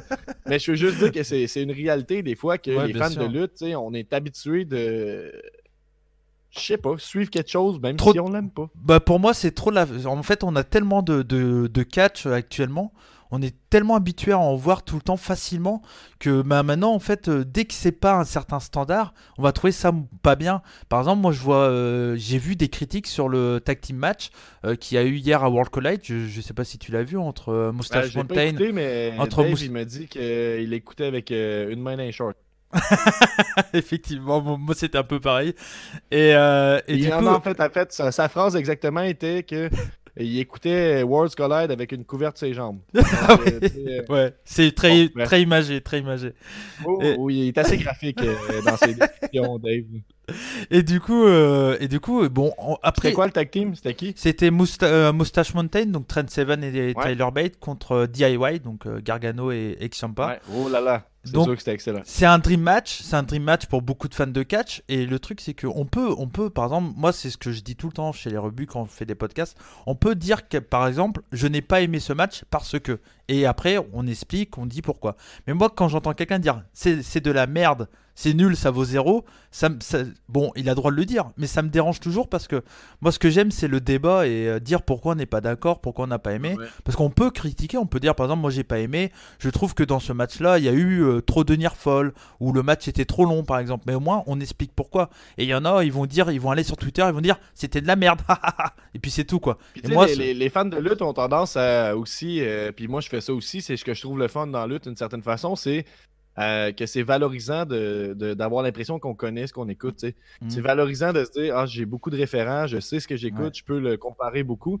Fait que des fois, nous, il y a des raccourcis qui sont pris dans les discussions, dans les débats, justement, puis c'est comme en tout cas, toi, tu dois pas n'écouter souvent de la lutte parce que, tu sais, moi, je sais que c'est de la merde. Puis, tu sais, je veux dire, il y, a souvent des fois ce petit raccourci-là qui est pris de. Ça me rappelle un truc, ça, sur un, sur un forum. Ben euh, oui, oui, précisément, c'est très inspiré de la réalité. Ben, je peux le dire, là, il n'y a aucun stress. C'était Cody qui parlait sur le, forum de lutte de C'est juste la lutte sur Facebook où on essaie de garder les discussions. Puis, il y a quelqu'un qui a répondu justement euh, ben, je sais pas sur quoi vous parliez. C'était All Elite. Ah, toi, tu dois pas en écouter beaucoup de la WWE. C'était sur quoi, ce C'était sur Kenny Omega et Hangman Page. Et moi, je disais en gros que pour moi, donc c'était avant qu'ils gagnent le titre. Hein.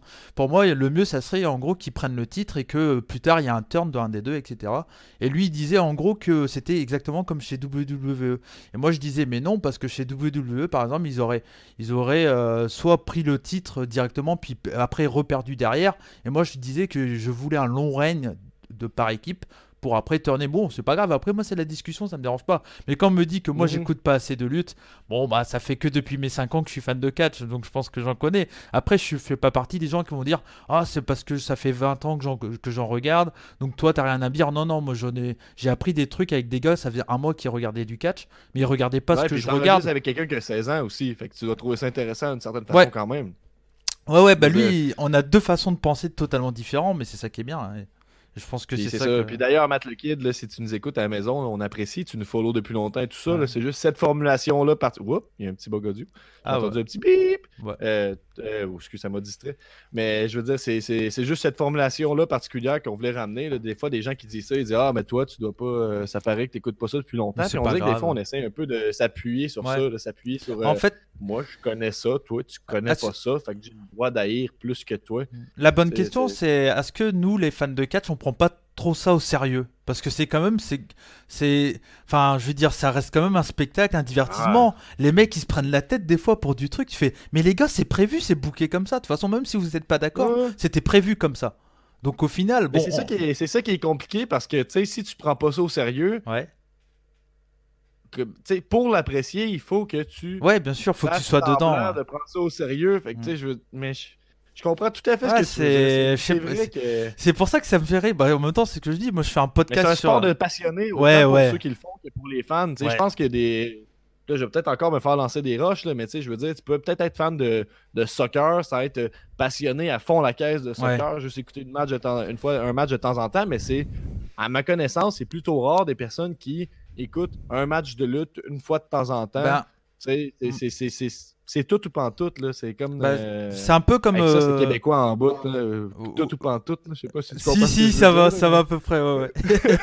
Euh, non, mais en fait, les, les, comme je disais, les, les, mots québécois, j'arrive à comprendre ce que vous voulez. Je comprends pas nécessairement, mais j'arrive à trouver le mot qui ressemble un peu des fois. Donc, ouais, là, c'est quoi la traduction dans ta tête pour tout ou pas tout Bah, tout pour tout, c'est.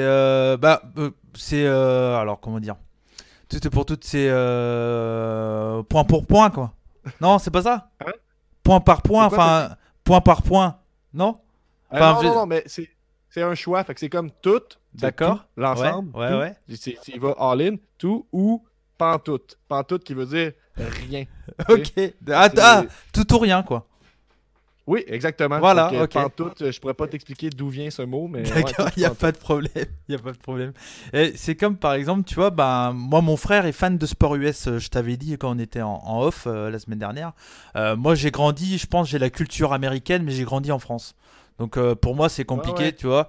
Et euh, on va dire que depuis gamin je suis fan de, de, NBA, mon frère est un gros gros fan de, de, football américain.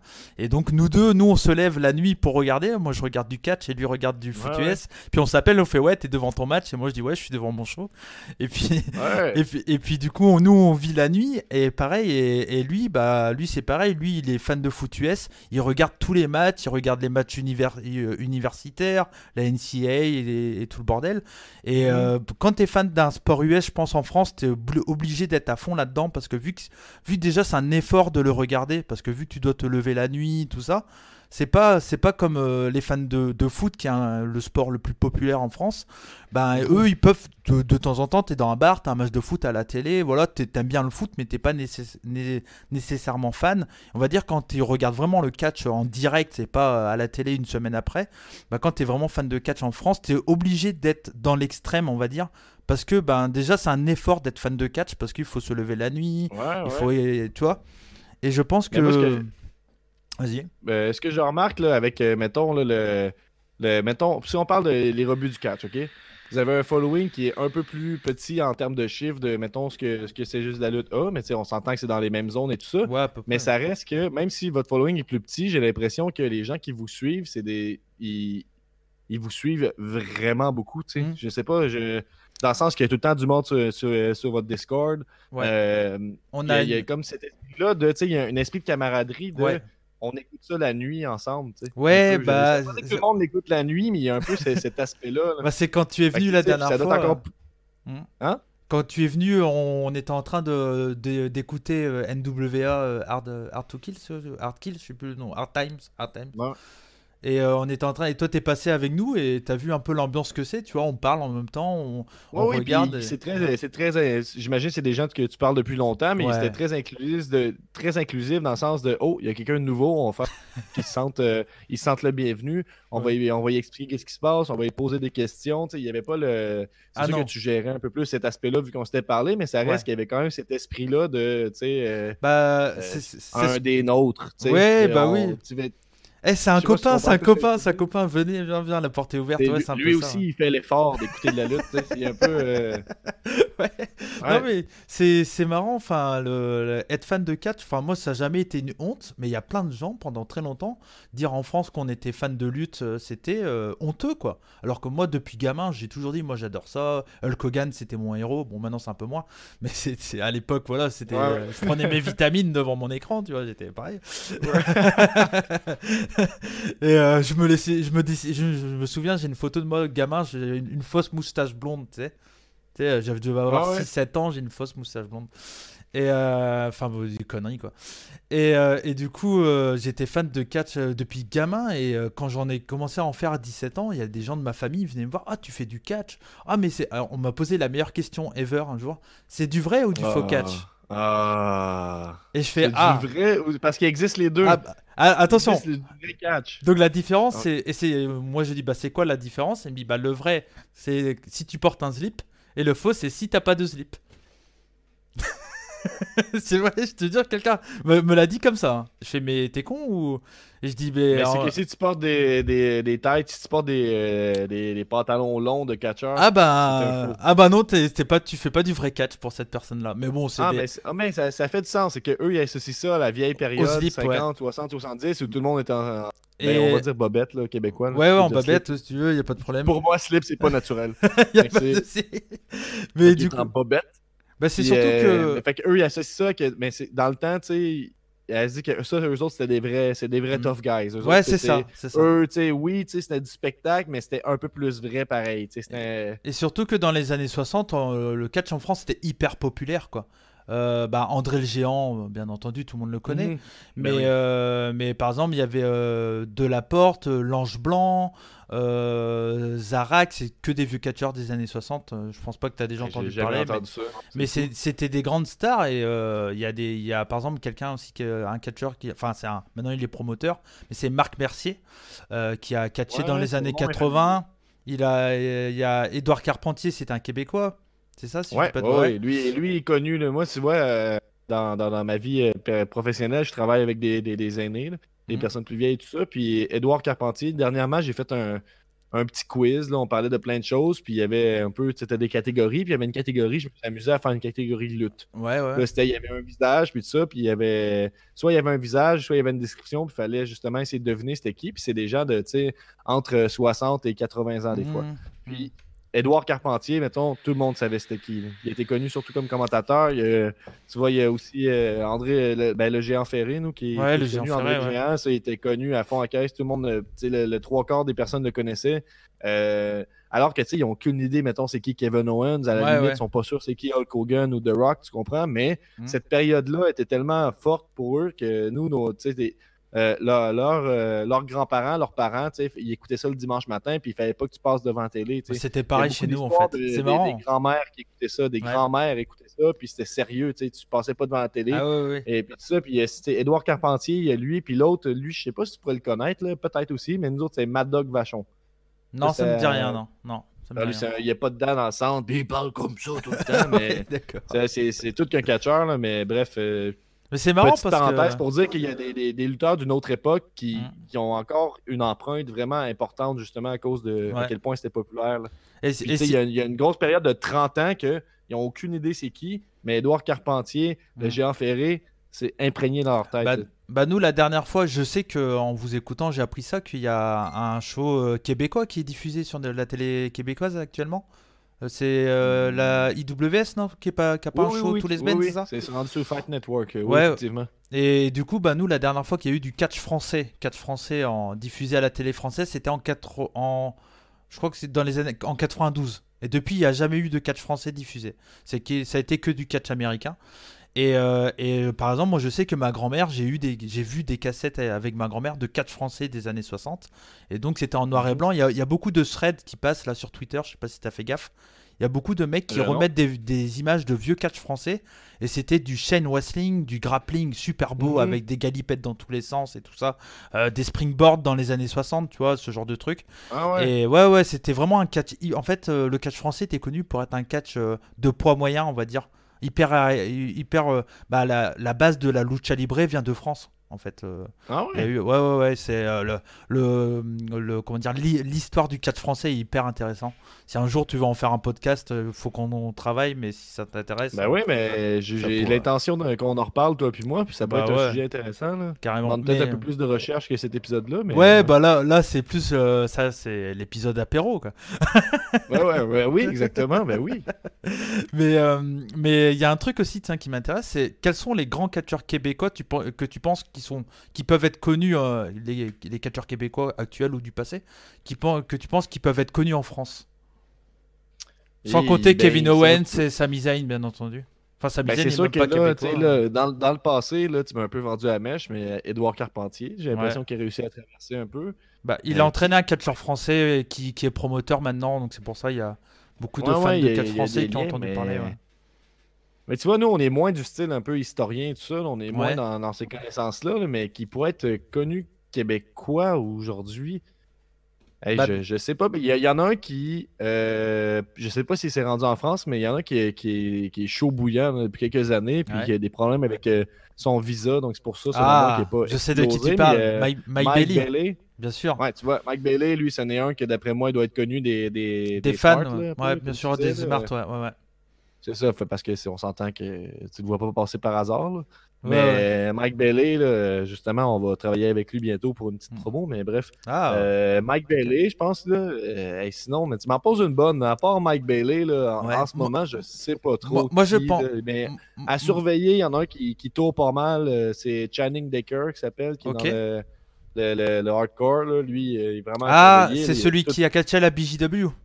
La Big Japan. Ouais, exactement. J'ai vu son match. J'ai vu son match contre. Euh... Connaisseur. Ah, t'as vu ah, son match? Ouais, ouais, ouais. Bah, je te, je te l'enverrai si tu veux. Contre qui tu euh, Il y avait Masashi Takeda. Euh, il était en équipe ah, avec. Euh, il était en équipe avec Drew Parker, je crois. Et il était contre Masashi Takeda et, et, et une autre star aussi. je sais plus qui. Je sais plus si c'est Ryu. Ouais, voilà, exactement, c'est lui. Et euh, je sais plus si c'est Ryuji Ito qui était avec Masashi Takeda ou, ou je sais plus qui d'autre. Mais ça euh... quoi tes impressions là C'est sûr qu'il ben, de dire que je bien. Ben, non, mais franchement, très bien. C'est euh, assez baraque, hein, mine de rien, je trouve, pour un catcheur ultra. Ouais, oui, oui. Euh, assez baraque. Je sais pas s'il fait de, du deathmatch euh, généralement ou si c'est juste parce qu'il est au ben, Japon. Au, Québec, il s'en fait il s'en fait très peu. il y avait la IWS, de ce que j'ai compris, qui au début des années 2000 était plus, plus profond là-dedans, là, mais c'est au, au, point de vue des commissions des sports, tout ça, la réglementation, je sais pas à quel point tout est permis, évident, honnêtement. Mais peut-être que peut-être que oui, peut-être que non. Je, je, parlerai à travers mon chapeau, je ne sais pas pour ça. Hmm. Mais il n'y a, pas. Il n'y a pas beaucoup de deathmatch. Quand il y a des deathmatch qui sont annoncés, là, dans mon coin, il y a la North Shore Pro Wrestling, la NSPW, qui est une très bonne fédération. Puis quand il y a un deathmatch qui est annoncé, ben, c'est pas vraiment un deathmatch. Ils vont sortir une table et des chaises, puis c'est pas. Euh, c'est un hardcore. Euh, c'est pas, euh, pas, un manque de respect, mais à mon sens, c'est pas ce que je m'attends d'un deathmatch. Selon ce ben. qu'ils font normalement, c'est plus violent. Mais c'est pas. Il n'y aura pas de néon. Là. Ouais, dernièrement, il y a eu un show je sais plus trop où, dans un casino, je sais pas trop, là, avec Channing Decker, justement, puis Marco Estrada, un autre qui est très bon. Puis il y a eu de l'utilisation de, de, néon et tout ça. Ah euh, mais il y en a. Euh, c'est ça, ça se fait, ça se fait pas trop. Ça se fait pas en France, c'est pareil, hein, le deathmatch. Au pire, tu peux avoir de l'hardcore extrême un peu, euh, avec un peu de barbelé. À, la Rix, il y a eu un show, un match, nous on appelle ça un match de dur à cuire, tu vois. on essaie de ah, garder. je viens d'avoir une, tu avais fait, avais fait passer ça là, dans une fédération qui disait on refait à cuire, ça a bien fonctionné la première fois. ouais, ouais, bah c'est en fait, il y, a eu au, dernier show de Larix, il y a eu un match euh, de deux catcheurs français, donc un qui est, Jack, qui est Jack Spain, qui est un catcheur qui se veut euh, hardcore, qui est un catcheur hardcore français, qui est un des seuls d'ailleurs, mhm. euh, et Ravel qui est un catcheur comédie, fan de Pokémon et tout ça, donc il y avait vraiment le côté comédie, comédie wrestling contre le, hardcore, quoi, et c'était très très fun. Ah, c'est bon, c'est intéressant. Et, et c'est ben je sais pas si tu. Bah non, on voit pas bien, mais derrière, il y a un dessin de moi. Je vais essayer de l'approcher à la caméra. Ouais, tu l'avais montré dans ton vlog, là, ouais. Euh, justement. si vous voulez écouter ça, là, c'est. Euh, ouais, bah, allez voir le vlog, ouais. Ça sera plus simple. Ouais, il a fait un vlog vraiment intéressant là, sur euh, justement sa vie de commentateur. ouais. si jamais vous voulez vous lancer dans ce genre de trucs, là, les podcasts, les commentaires, ben, ils donnent des trucs techniques aussi sur quoi acheter, tout ça. Là. C'est, bah ouais, ouais. Je sais. sur YouTube, c'est très simple à trouver. Et, et, du coup, ouais. Ouais, vas-y, vas-y, vas-y. vas-y. Non, non, je, je, vais, je, vais, continuer, ça va être sur un autre sujet. Donc ça marche, ça marche. Et, et, je disais, du coup, ouais, il y a eu donc ce match, donc un catcher comédie contre un catcher euh, hardcore. Et c'était peut-être l'une des premières fois, je sais que ça avait déjà existé, qu'il y avait euh, eu du barbelé, du sang sur un ring de catch en France. Parce que c'est des trucs qui sont hyper mal vus, quoi. Et, donc, du mhm. coup, là, euh, à la RIX, euh, c'est une structure qui se veut un peu extrême, un peu à la méthode ECW, un peu, tu vois. Essaye de casser mhm. les, euh, l'image habituelle du catch en France. Et du coup, là, ils ont dit, bah tiens, on va faire pareil, mais avec des femmes. Et du coup, au prochain show, donc le 15 février, il y a un match de, de dur à cuire avec des femmes. Et du coup, ça va être, ah. euh, ça reste Et je vais commenter ça, donc très bien. ouais, mais c'est intéressant. Et d'ailleurs, euh, si, les, si les auditeurs de Juste de la Lutte veulent voir ça, tout est disponible en, VOD. Et c'est 5 euros, enfin 5 euros en France, donc je sais pas combien ça fait la, la conversion du coup. Et c'est sur Vimeo. Vimeo, Rix Catch. Et puis voilà. Ok, mais j'avais, j'ai eu un flash justement. Ce que je disais, c'est les catcheurs québécois que vous avez peut-être entendu parler, parce que quelqu'un qui est connu dans la, culture populaire ici, c'est les, euh, les, frères Rougeau. Que Jacques Rougeau, son frère. Jacques Rougeau, ça dit quelque chose? Bah bien sûr, parce que euh, actuellement au VVE Network, c'est lui qui commente. Et donc il y a plein de gens qui commencent par rapport à ça. Bah c'est Jacques Rougeau et non, c'est Raymond Rougeau qui commente. Non, ça, c'est pas le même, c'est pas le même. C'est pas le même exactement. Ah, c'est pas le même, d'accord, ok. Je crois que des frères. Je crois que c'était ah, eux qui étaient ils étaient en équipe chez WWF, ils ont gagné les ceintures par équipe et tout, ouais, c'est ça. C'est des frères. ouais. Et euh, bref, bah il y, a lui, puis je pense que c'est un peu euh, en lien avec son influence que le, mm. le deathmatch pour le hardcore, ça, ça fonctionne plus. Il y a toute l'histoire aussi de, tu sais, on connaît plus de choses sur les commotions, le VIH, ah, ces choses-là. Il y, a ça qui est une réalité qui peut-être a une influence, mais je pense que euh, ici, les, les, les, Rougeaux ont fait des spectacles. Là, ils en font plus, je pense, peut-être que je me trompe, mais ils ont fait des spectacles familiaux. Donc des spectacles grand public. Il n'y a pas d'armes, il n'y a pas de coups de poing. Il n'y a hmm. pas ah la lutte dénaturée, à mon avis, là, mais je veux dire, il y a, il y a comme, cet aspect-là, puis ça attirait des 1000 personnes et tout ça. Il y avait des billets donnés là-dedans, on s'entend, mais je veux dire, euh, il y avait des contacts, bon, des, sponsors, on s'en fout. mais bref, je veux dire que son, son influence s'est fait sentir dans l'optique où on dirait que j'ai l'impression qu'on se dit que la façon de faire de l'argent en étant promoteur, c'est faire des shows familiaux. Ouais, bah, en France, c'est beaucoup pareil aussi. Il y a, y, a, y a, plein de. Il y a, y a, des promoteurs de catch qui font la guerre aux smart en France. C'est débile. Hein. En fait, ils disent bah, nous, on fait un produit familial. Vous, les fans de catch, on veut pas de vous et ils se font insulter et tout. Alors on sait pas si c'est entre le work, s'ils essayent de prendre de la hit comme ça, ou si c'est du, du, vraiment, ils ont pas envie de voir des smart, tu vois, dans le public. Et c'est des, des, fois, bah, quand t'es fan de catch, t'as l'impression de te faire virer de ta maison un peu, tu vois. Parce que tu dis, mais moi, je, je paye pour ça, c'est moi qui paye les t-shirts, c'est moi qui paye les, les, les, Enfin, moi, pas, pas moi, mais je paye le billet, c'est moi qui achète le merch parce que c'est pas c'est pas la famille euh, avec euh, trois enfants qui vont acheter euh, un t-shirt ou quelque chose. Ils achètent, mais ils achètent généralement moins ah qu'un fan de catch, on va dire. Et donc du coup, moi je trouve ça débile pour les de d'exclure les, les smart, ce qu'on appelle les smart, parce qu'au final, bah c'est je, je pense pas qu'une structure peut vivre que avec des smart. Tu as toujours besoin d'un grand public parce qu'en fonction de où tu te, déplaces, t'as pas le même public non plus quoi. Et donc du coup, tu es un peu obligé d'avoir le grand public, mais je pense qu'il faut pas non plus exclure le, le, les, bah, smart. Et je trouve que par exemple en Angleterre, je sais pas si tu as vu un peu des, shows du circuit UK, je trouve qu'ils le font super bien parce que tu as vraiment l'impression d'avoir d'avoir des, des, familles et en même temps des fans qui arrêtent pas de chanter, etc. tout le temps et tout.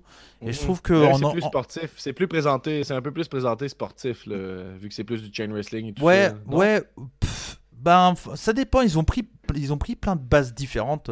En Angleterre, le circuit européen, enfin sur le circuit UK, est hyper intéressant à suivre là depuis, enfin maintenant un peu moins, euh, depuis que depuis NXT UK, ça ça s'écroule un peu.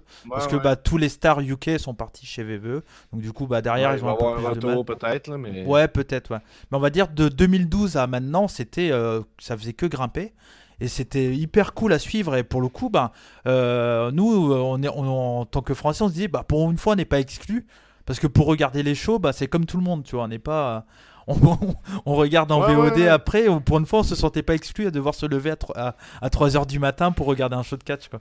donc c'était cool mais... ouais Ouais, ouais. Avec les, les, les exclus, les, les, les, rebuts du catch. Est-ce que c'est un peu pour ça ou non? Ça n'a pas de lien Bah, les, les rebuts, c'est parce que moi j'aime bien le deathmatch et que le deathmatch c'est un truc de rebut un peu.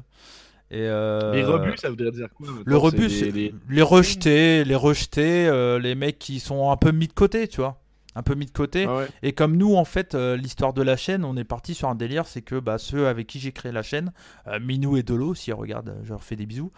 en fait, eux, ils avaient quitté un site internet où ils, faisaient un podcast. Et du coup, c'était pas fait virer, mais ils ont dit qu'ils voulaient faire autre chose.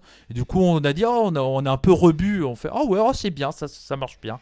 Du coup, on est parti là-dessus, mais Bon, c'était plus le fun. Je pense pas que je changerai parce que maintenant c'est un peu resté. Euh, voilà, c'est drôle.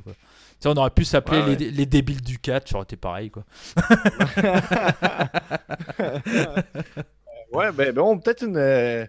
Là, je sais pas, ça doit faire euh, plus de ouais, qu'on sais pas. Je j'ai pas de temps d'afficher nulle part, j'ai juste ma montre, puis je sais pas quand on a commencé. Ça, ça passe vite, hein? C'est bon. Ouais, ouais, ça passe vite. Ouais, ouais, j'ai peut-être une, dernière question, peut-être euh, inusitée, puis si tu as une autre question après, tu pourras, mais j'ai une, petite dernière question. Oups, ma caméra. Oh, bah. Euh, je dis, c'est moi qui ai bu trop de bière ou comment ça se fait? Ouais, ben, je sais pas, ben, peut-être aussi. C'est la bière aux algues La bière bretonne. Oh, ben, on, va finir, on va finir en flou.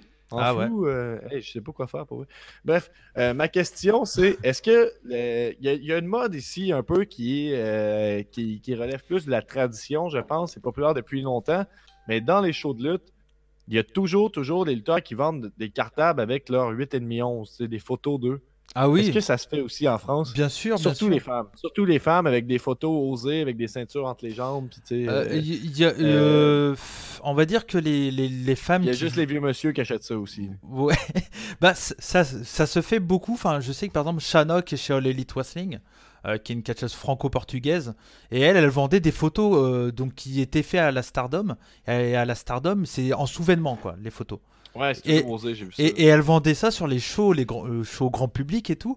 Et moi, et je voyais des gamins qui passaient à côté, qui voyaient les photos. les gros yeux là, bah oui.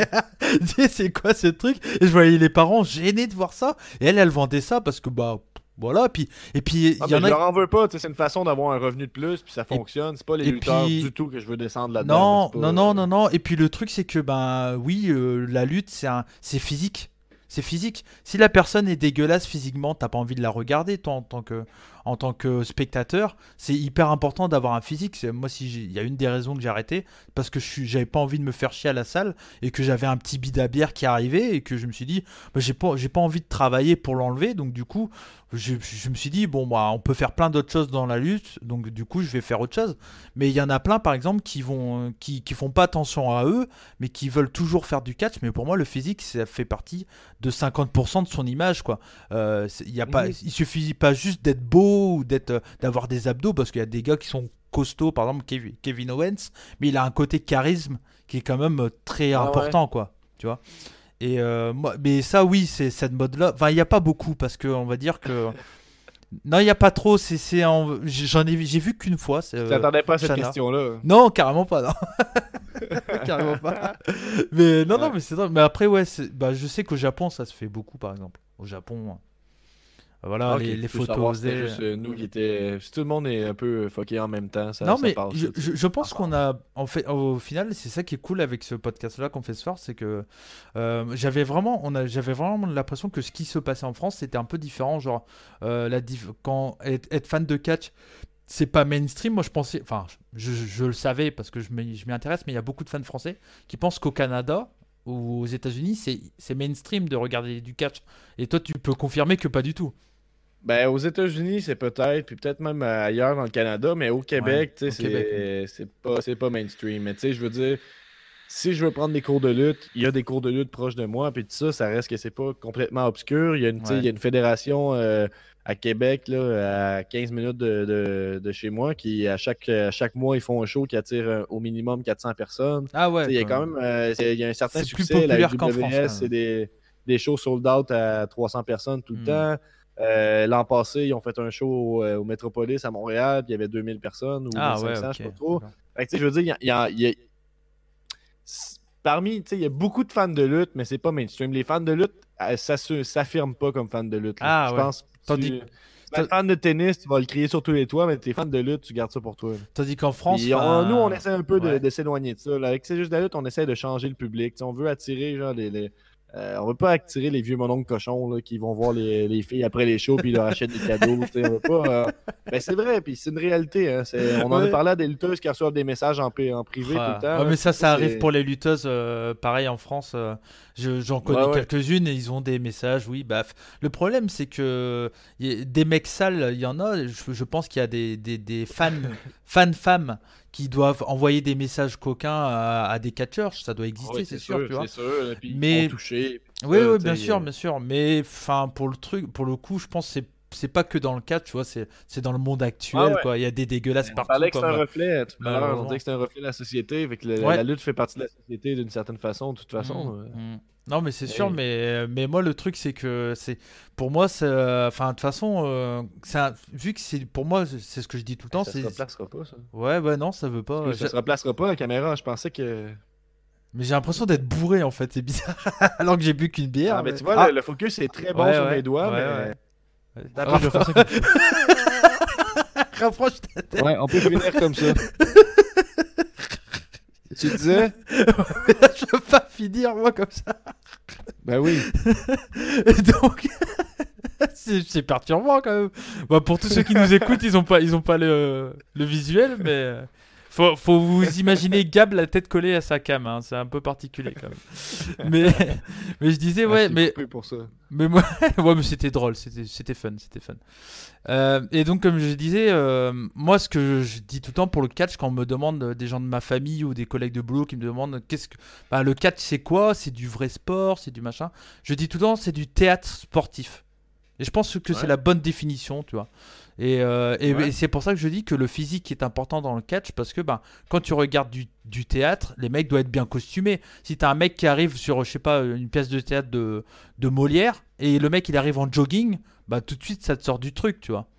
Bon voilà. Donc voir des catcheurs bien habillés ou même s'ils sont pas fit, mais au moins avoir un beau outfit, avoir une belle tenue, bah pour moi c'est hyper important et ça me paraît naturel par exemple de critiquer s'il y a des catcheurs qui viennent en jogging sur un show de catch ou en, ou en t-shirt. Je déteste voir des catcheurs en t-shirt. Ça peut être, ou même en jean, ça me, c'est un truc qui me rend fou. Mais dès que je vois ça, par exemple, John Moxley, j'aime pas du tout en jean. Je trouve ça pas beau. À part dans des matchs hardcore ou des matchs. Ok, ça y a ah pas de problème. Mais euh, fight et ça. Ouais, mais à partir du moment où tu viens pour faire du catch, bah faut, il te faut une tenue quoi. Les joueurs de foot, ils vont pas, ils vont, ils vont en short, ils vont pas en jogging dégueulasse ah quoi, tu vois mais tu vois, je pense que moi, la, façon que j'explique, c'est d'abord, c'est quoi un, fan de lutte? Pour moi, un fan de lutte, j'arrive à comprendre que c'est des. Euh, je sais pas c'est quoi le vrai mot, c'est pas réacteur, mais c'est des. Qui apprennent à réagir professionnellement. Tu sais, c'est des, comment on dirait, des réactionneurs professionnels? Ouais.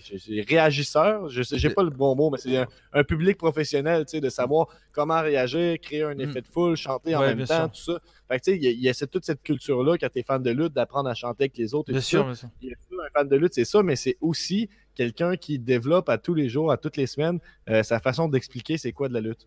Euh, ça, euh, c'est, tu peaufines ça avec tout, euh, avec, tout au long de ta, carrière de fan de lutte, je pense. Puis moi, j'ai rendu à dire que c'est un mélange. J'explique que c'est du théâtre, c'est de l'art. Moi, je considère que c'est de l'art, c'est du théâtre.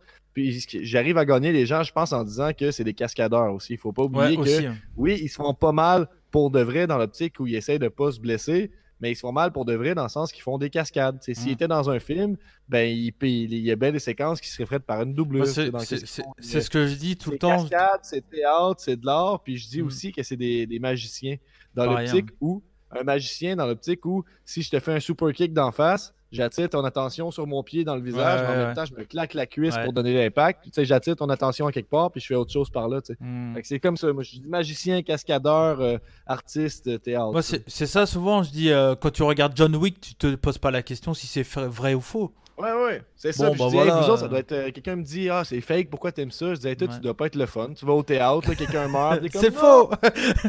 c'est faux! Mais tu vois, il y a une série télé ici qui s'appelle euh, Unité 9 où c'est des femmes dans une prison, un peu comme euh, Orange is the New Black. Ouais, ok. Puis il y a une nouvelle qui est sortie comme quoi ils recevaient des, des lettres d'encouragement puis des vêtements et de la nourriture par la poste. Ah ouais. Les actrices. Ouais. Parce que les gens étaient comme. Euh, c'est pas facile en prison. C'est comme par exemple, ça, doit exister peut-être au Québec, genre Colanta, je sais pas si. Des personnes qui vont sur une île et qui doivent survivre. Ça existe en France, c'est une émission. et ils font des euh, jeux de. C'est comme une télé-réalité. Ils font des jeux. Je pense que nous, la doublure s'appelle Seul et tout nu. Ah, il y a ça aussi en France. Y a ça aussi en France. On pourrait faire. Ah, ça y est, c'est revenu. Attends. Ah, ta, oh! webcam est revenue, ça y est. Tout là, tout hey. Waouh. Et non, mais, ouais, bah, on, pourrait faire un HS avec les différences. La télévision en français. mais les, les, sujets sont infinis. Ah, mais ouais, je pense qu'on va, va, conclure euh, l'épisode pas mal là-dessus. Euh, ouais, moi j'aime. Si, bah, bah, pas de souci. De toute façon, la prochaine fois, tu viendras chez les revues et puis euh, avec plaisir, bien ah, entendu. Ah, bah ouais, mais oui, mais oui, mais oui. ça va être un. Ça va être ah, sur ah. YouTube, c'est pas notre plateforme de prédilection. Ouais, mais je vais faire la promotion, on va vous faire péter les scores, on va essayer en tout cas. je veux dire, allez voir, sinon vous êtes mort. Mort. J'aimerais finir le, podcast avec euh, euh, conseiller des catcheurs français à tous les, les fans de lutte euh, au Québec. je vous conseille de suivre Senza Volto. Euh, S-E-N-Z-A espace V-O-L-T-O. Et c'est un catcheur euh, qui a un style très euh, lucha libre, très aérien. il a été considéré comme les, dans, le top, dans le top 20 des catcheurs à suivre en, 2010, en 2020 par Will Ospreay. Donc c'est pas rien, voilà, c'est quelqu'un qui a été repéré par Will Ospreay. il est champion en Allemagne, il a, il a fait le tryout WWE, il n'a pas été pris ou il a pas. Enfin, après, il y a des histoires, lui, parce que lui, son objectif, c'est de catcher euh, chez NJPW. Il est très proche là actuellement. Il, il catch chez Ref Pro qui est en, en alliance avec la NJPW. Donc, euh, donc voilà, c'est un catcheur français à suivre. Senza Volto. Il y a également il y a euh, Tristan Archer qui, qui, a fait du coup le Cruiserweight classique. Et du coup, peut-être que tu l'avais vu si tu avais regardé le Cruiserweight classique en, en 2016. Je l'ai vu passer, mais je me rappelle pas du nom. Il, avait, il avait catché contre Cédric Alexander au premier tour. Il avait été éliminé direct. ça veut dire que je l'ai vu, puis je me rappelle avoir vu. Si c'est le match où Triple H sort, puis les, les gens écrient. Euh, non, c'était contre Kota Ibushi, je crois ça. Ou c'est quand il perd Cédric Alexander. Et euh, enfin voilà, donc Tristan Archer. Après, il y a, il y a, je pense que peut-être que ça te dit quelque chose. Silver, euh, Sylvester Lefort. Hmm, non plus. C'est quelqu'un qui a été chez NXT, qui a catché chez NXT de 2000, du début à NXT jusqu'à 2015. Il a eu un match euh, euh, air, contre Enzo, Enzo Amore. à NXT ah au pay-per-view Fatal 4 Way je crois. NXT Fatal 4 Way. Et c'est maintenant c'est le nom c'est Tom Larufa c'est un catcheur qui fait pas mal de têtes d'affiche en France. Et puis allez un petit dernier euh, je vous conseille Durançon. C'est un catcheur chauve moustachu une belle moustache petite veste en jean et tout, il rentre sur du hardcore. Ça m'intéresse. Et il se fait surnommer la hyène, la hyène du rançon. Donc c'est plutôt cool. Et puis, allez, et puis allez, le tout dernier, Monsieur Antoine Bernard, qui est un ami à moi en plus, donc j'en profite d'en parler. Monsieur. Monsieur, Monsieur Antoine Bernard, il a une barbe comme ça une grosse barbe comme ça, euh, poilu, le torse poilu, et puis un peu euh, manière un peu, il a une gimmick un peu old school, euh, un peu années 80, un peu, un peu à la Rick, Rick j'arrive pas à le dire, Rick Rude, Rick Rude, j'arrive pas à le dire. Tu connais J'arrive pas à le dire ce mot. Rick Rude. Rick Rude. Rick Rude, j'arrive pas à le dire. Rick Rude. Moi, c'est les R. Hein, ah ouais, Rick Rude, voilà. Il a un peu cette gimmick là et voilà. C'est mais il y a plein de talents en France et en Europe. Donc si vous êtes, comme j'aime le dire souvent, et je pense que pour finir, c'est bien si tu. Voilà.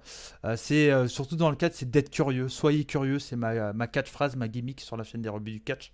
Euh, soyez curieux, c'est important de ne pas rester bloqué à juste une à, juste la WWE quoi. Donc voilà. Ouais, ouais, pour finir, je pense. Sage, parole, sage parole.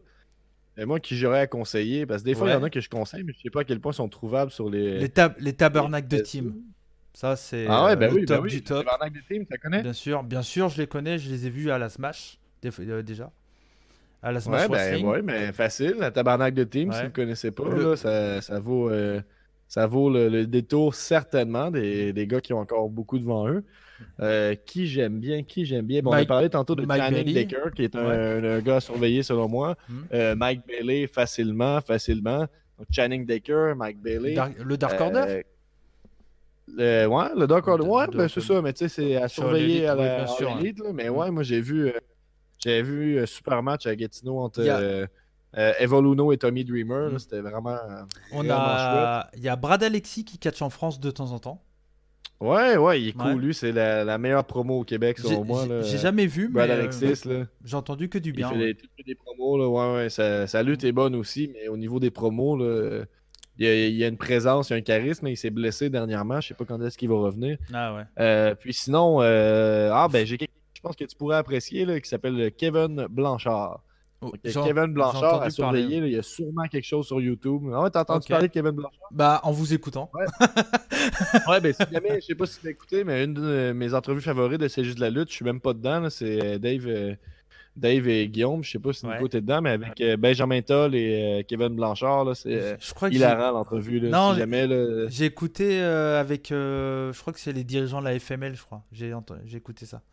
Ouais, ça se peut. Puis c'est des gars qui reviennent une fois de temps en temps au podcast. Ils ont tout le temps des belles histoires à raconter. Puis dans l'entrevue, ils parlent justement d'un Airbnb un peu foireux, tout ça. Puis, mais bref, ouais, ah, Kevin Blanchard, puis Benjamin Toll par la bande parce que je viens de le nommer, puis on le nomme tout le temps. Là, c'est euh, un avec beaucoup de charisme. Il fait des excellentes pâtisseries aussi. Donc, euh, ah bah, c'est encore mieux. tout pour lui.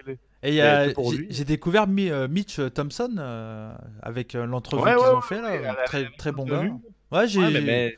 J'ai en primeur, en fait. C'est pas tout le monde qui sait ça. C'est seulement les, les, supporters Patreon parce que Cody est ah aussi bah. un supporter Patreon. Eh oui, bah oui. Eh, et, je fais tout pour essayer d'avoir un chandail juste de la lutte aussi, euh, représenté en France. Après, mais pour le rose, on en a plus des larges. Il y a d'autres façons. Je suis déçu. je pense que je vais, je vais du coup, je vais plus être Patreon parce que bah du coup, j'aurai pas mon, mon t-shirt ah, rose. alors du coup, je vais être un peu triste. Je comprends. Je comprends. T'imagines, je vais aller, je vais aller à la Rix avec un t-shirt juste de la lutte. parfait. Hey, ben oui, non, il, il c'est tout un intérêt de t'envoyer ce chandail-là. On va voir qu'est-ce qui est en train de passer. Non, mais t'inquiète. Euh, sinon, euh, où est-ce qu'on peut suivre les rebuts du catch? Où est-ce qu'on peut te suivre toi? Euh, bah, Moi, sur Twitter, je suis très très présent Twitter. Euh, clairement, c'est le réseau, socio... réseau social ouais, ouais. ouais. que je suis le plus. bah, c'est, donc, c'est Cody Rebut. C-O-D-Y et R-E-B-U-T. Donc voilà, vous pouvez suivre également Enzo Rebut, c'est celui qui fait la chaîne avec moi.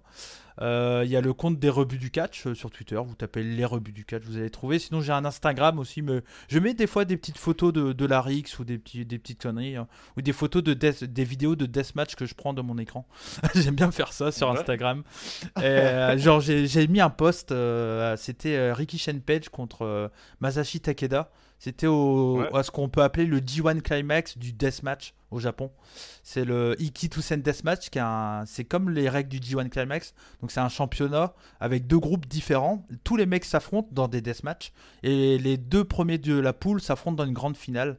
Et l'année dernière, c'était Izami Kodaka contre Masashi Takeda. Et un, régal. Je oh conseille ça à, oh tous les fans de deathmatch. À tous les fans de deathmatch. Ouais. Match, match à conseiller, parfait. Puis sinon, c'est juste la lutte, vous connaissez. Mais s'il y a des fans des rebuts, ben, c'est juste la lutte.com. vous pouvez écrire sur Google CJDLF, vous allez nous trouver un peu partout. On est actif sur Facebook pour les promotions, sur Instagram pour des memes. la FML, la FML. ben oui, on a la, la FML qui s'en vient bientôt pour le 1er février, la loi du plus fort, on va commenter ça. Euh, si vous êtes au Québec, venez nous voir, ça va nous faire plaisir de vous parler certainement. Euh, pareil pour moi pour la RIX en France. Sinon, allez voir euh, C'est juste la lutte sur Twitter, puis vous allez voir, on est identifié, Guillaume, moi, Dave, Nico, on a tout un compte Twitter où on poste une fois de temps en temps. Je poste beaucoup de contenu match. Il y a des fois un, retweet de la part de Cody, c'est à peu près ça que j'ai, mais que veux-tu Tranquillement, mais sûrement.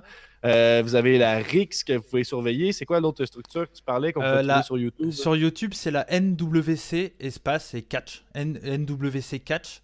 Et c'est NWC Catch avec Cody qui commente seul. Seul. Un véritable tour de force de commentateur. Et c'est tous les shows. Donc il y a 3-4 shows dans l'année. Et tous les shows sont disponibles gratuitement sur, sur YouTube. Et pour la RIX, c'est payant. C'est 5 euros en France. Donc euh, je sais pas après la, transaction. Ouais, J'ai regardé tantôt, c'est 7,25$. Ok, euh, bah 7,25$ pour, euh, sur, sur Est-ce que ça vaut vraiment 7,25$? Moi je trouve. Moi, je, dis ah pas ça parce que je dis pas ça parce que je travaille, mais quand je vois, par exemple, je... les shows sur sur euh, fit.tv, c'est un truc qu'on n'a pas pu parler, bon, manque de temps, mais il y a un truc, par exemple, il y a beaucoup de fans, ils trouvent les shows euh, sur fit.tv, beaucoup de fans français trouvent que les shows sont chers sur fit.tv. Ah bah oui, Genre... aussi. Bah oui. Ah ouais, d'accord, ok. En l'élite, c'est 60 dollars canadiens. Ah oui, alors chez nous, c'est 30, 30 euros. Non, 20 euros, 20 euros, 20 euros. Donc c'est moins cher chez nous. Ouais, 50 euh, ou 60, mais c'est ah c'est cher. C'est cher. Parce que je vois par exemple. W, c'est entre 15 et 20 dollars. Ouais. Mais moi, tu vois, un comparatif, 15 ou 20 dollars, je trouve ça honnête, personnellement. Ouais, bah oui, bah oui, tout à fait. Parce que c'est le prix d'une place, quoi. Tu payes ta place. Et encore, euh, chez vous, les... certains shows, c'est 30-35 euros peut-être, ou peut-être un peu plus. Donc, euh, ça... ben nous, c'est 15 les petits shows, c'est 15 à 20 dollars, mais 7,25 ben, c'est clairement honnête. Ouais, bah, euh, bah les, les, places euh, chez nous, c'est 8 euh, euros en pré-vente et 10 euros en achat sur place pour la Rix, tu vois. Donc, et en France, tu mets à 20 euros, les, les fans trouvent ça trop cher, beaucoup. Donc, c'est encore. radin. Eh, c'est une question d'habitude, c'est culturel, on va dire. Dit-il en diplomate. Donc, on va se reparler certainement, bah. peut-être sur la, scène, la chaîne des rebuts du catch. Bah oui, bien ça, ça va être disponible sur le Patreon, c'est juste la lutte. Donc, Patreon, c'est juste la lutte. C'est assez simple à trouver. Et puis, si vous voulez euh, aller voir les rebuts du catch, euh, Cody vous présente des matchs à toutes les deux semaines à écouter. Des suggestions de matchs, des fois, si vous voulez être curieux de suivre la molo, euh, soyez curieux, mais allez voir ça. Il, propose des matchs à toutes les deux semaines. Puis sinon, moi, je vous dirais que d'ici ma prochaine rencontre avec Cody, je veux écouter le match qui est, c'est quoi déjà? C'est Kobayashi contre. Ah, euh, c'est Abdullah Kobayashi contre Izami Kodaka. Et c'est la stipulation, c'est euh, Alpha Deathmatch Cage, Shark Cage, ou je sais plus comment ils appellent ça. Et en gros, pour faire simple, c'est une, une grande cage comme une Shark Cage, avec plein de néons dedans. Et la question qu'on se pose, c'est quand et comment ils vont finir dedans.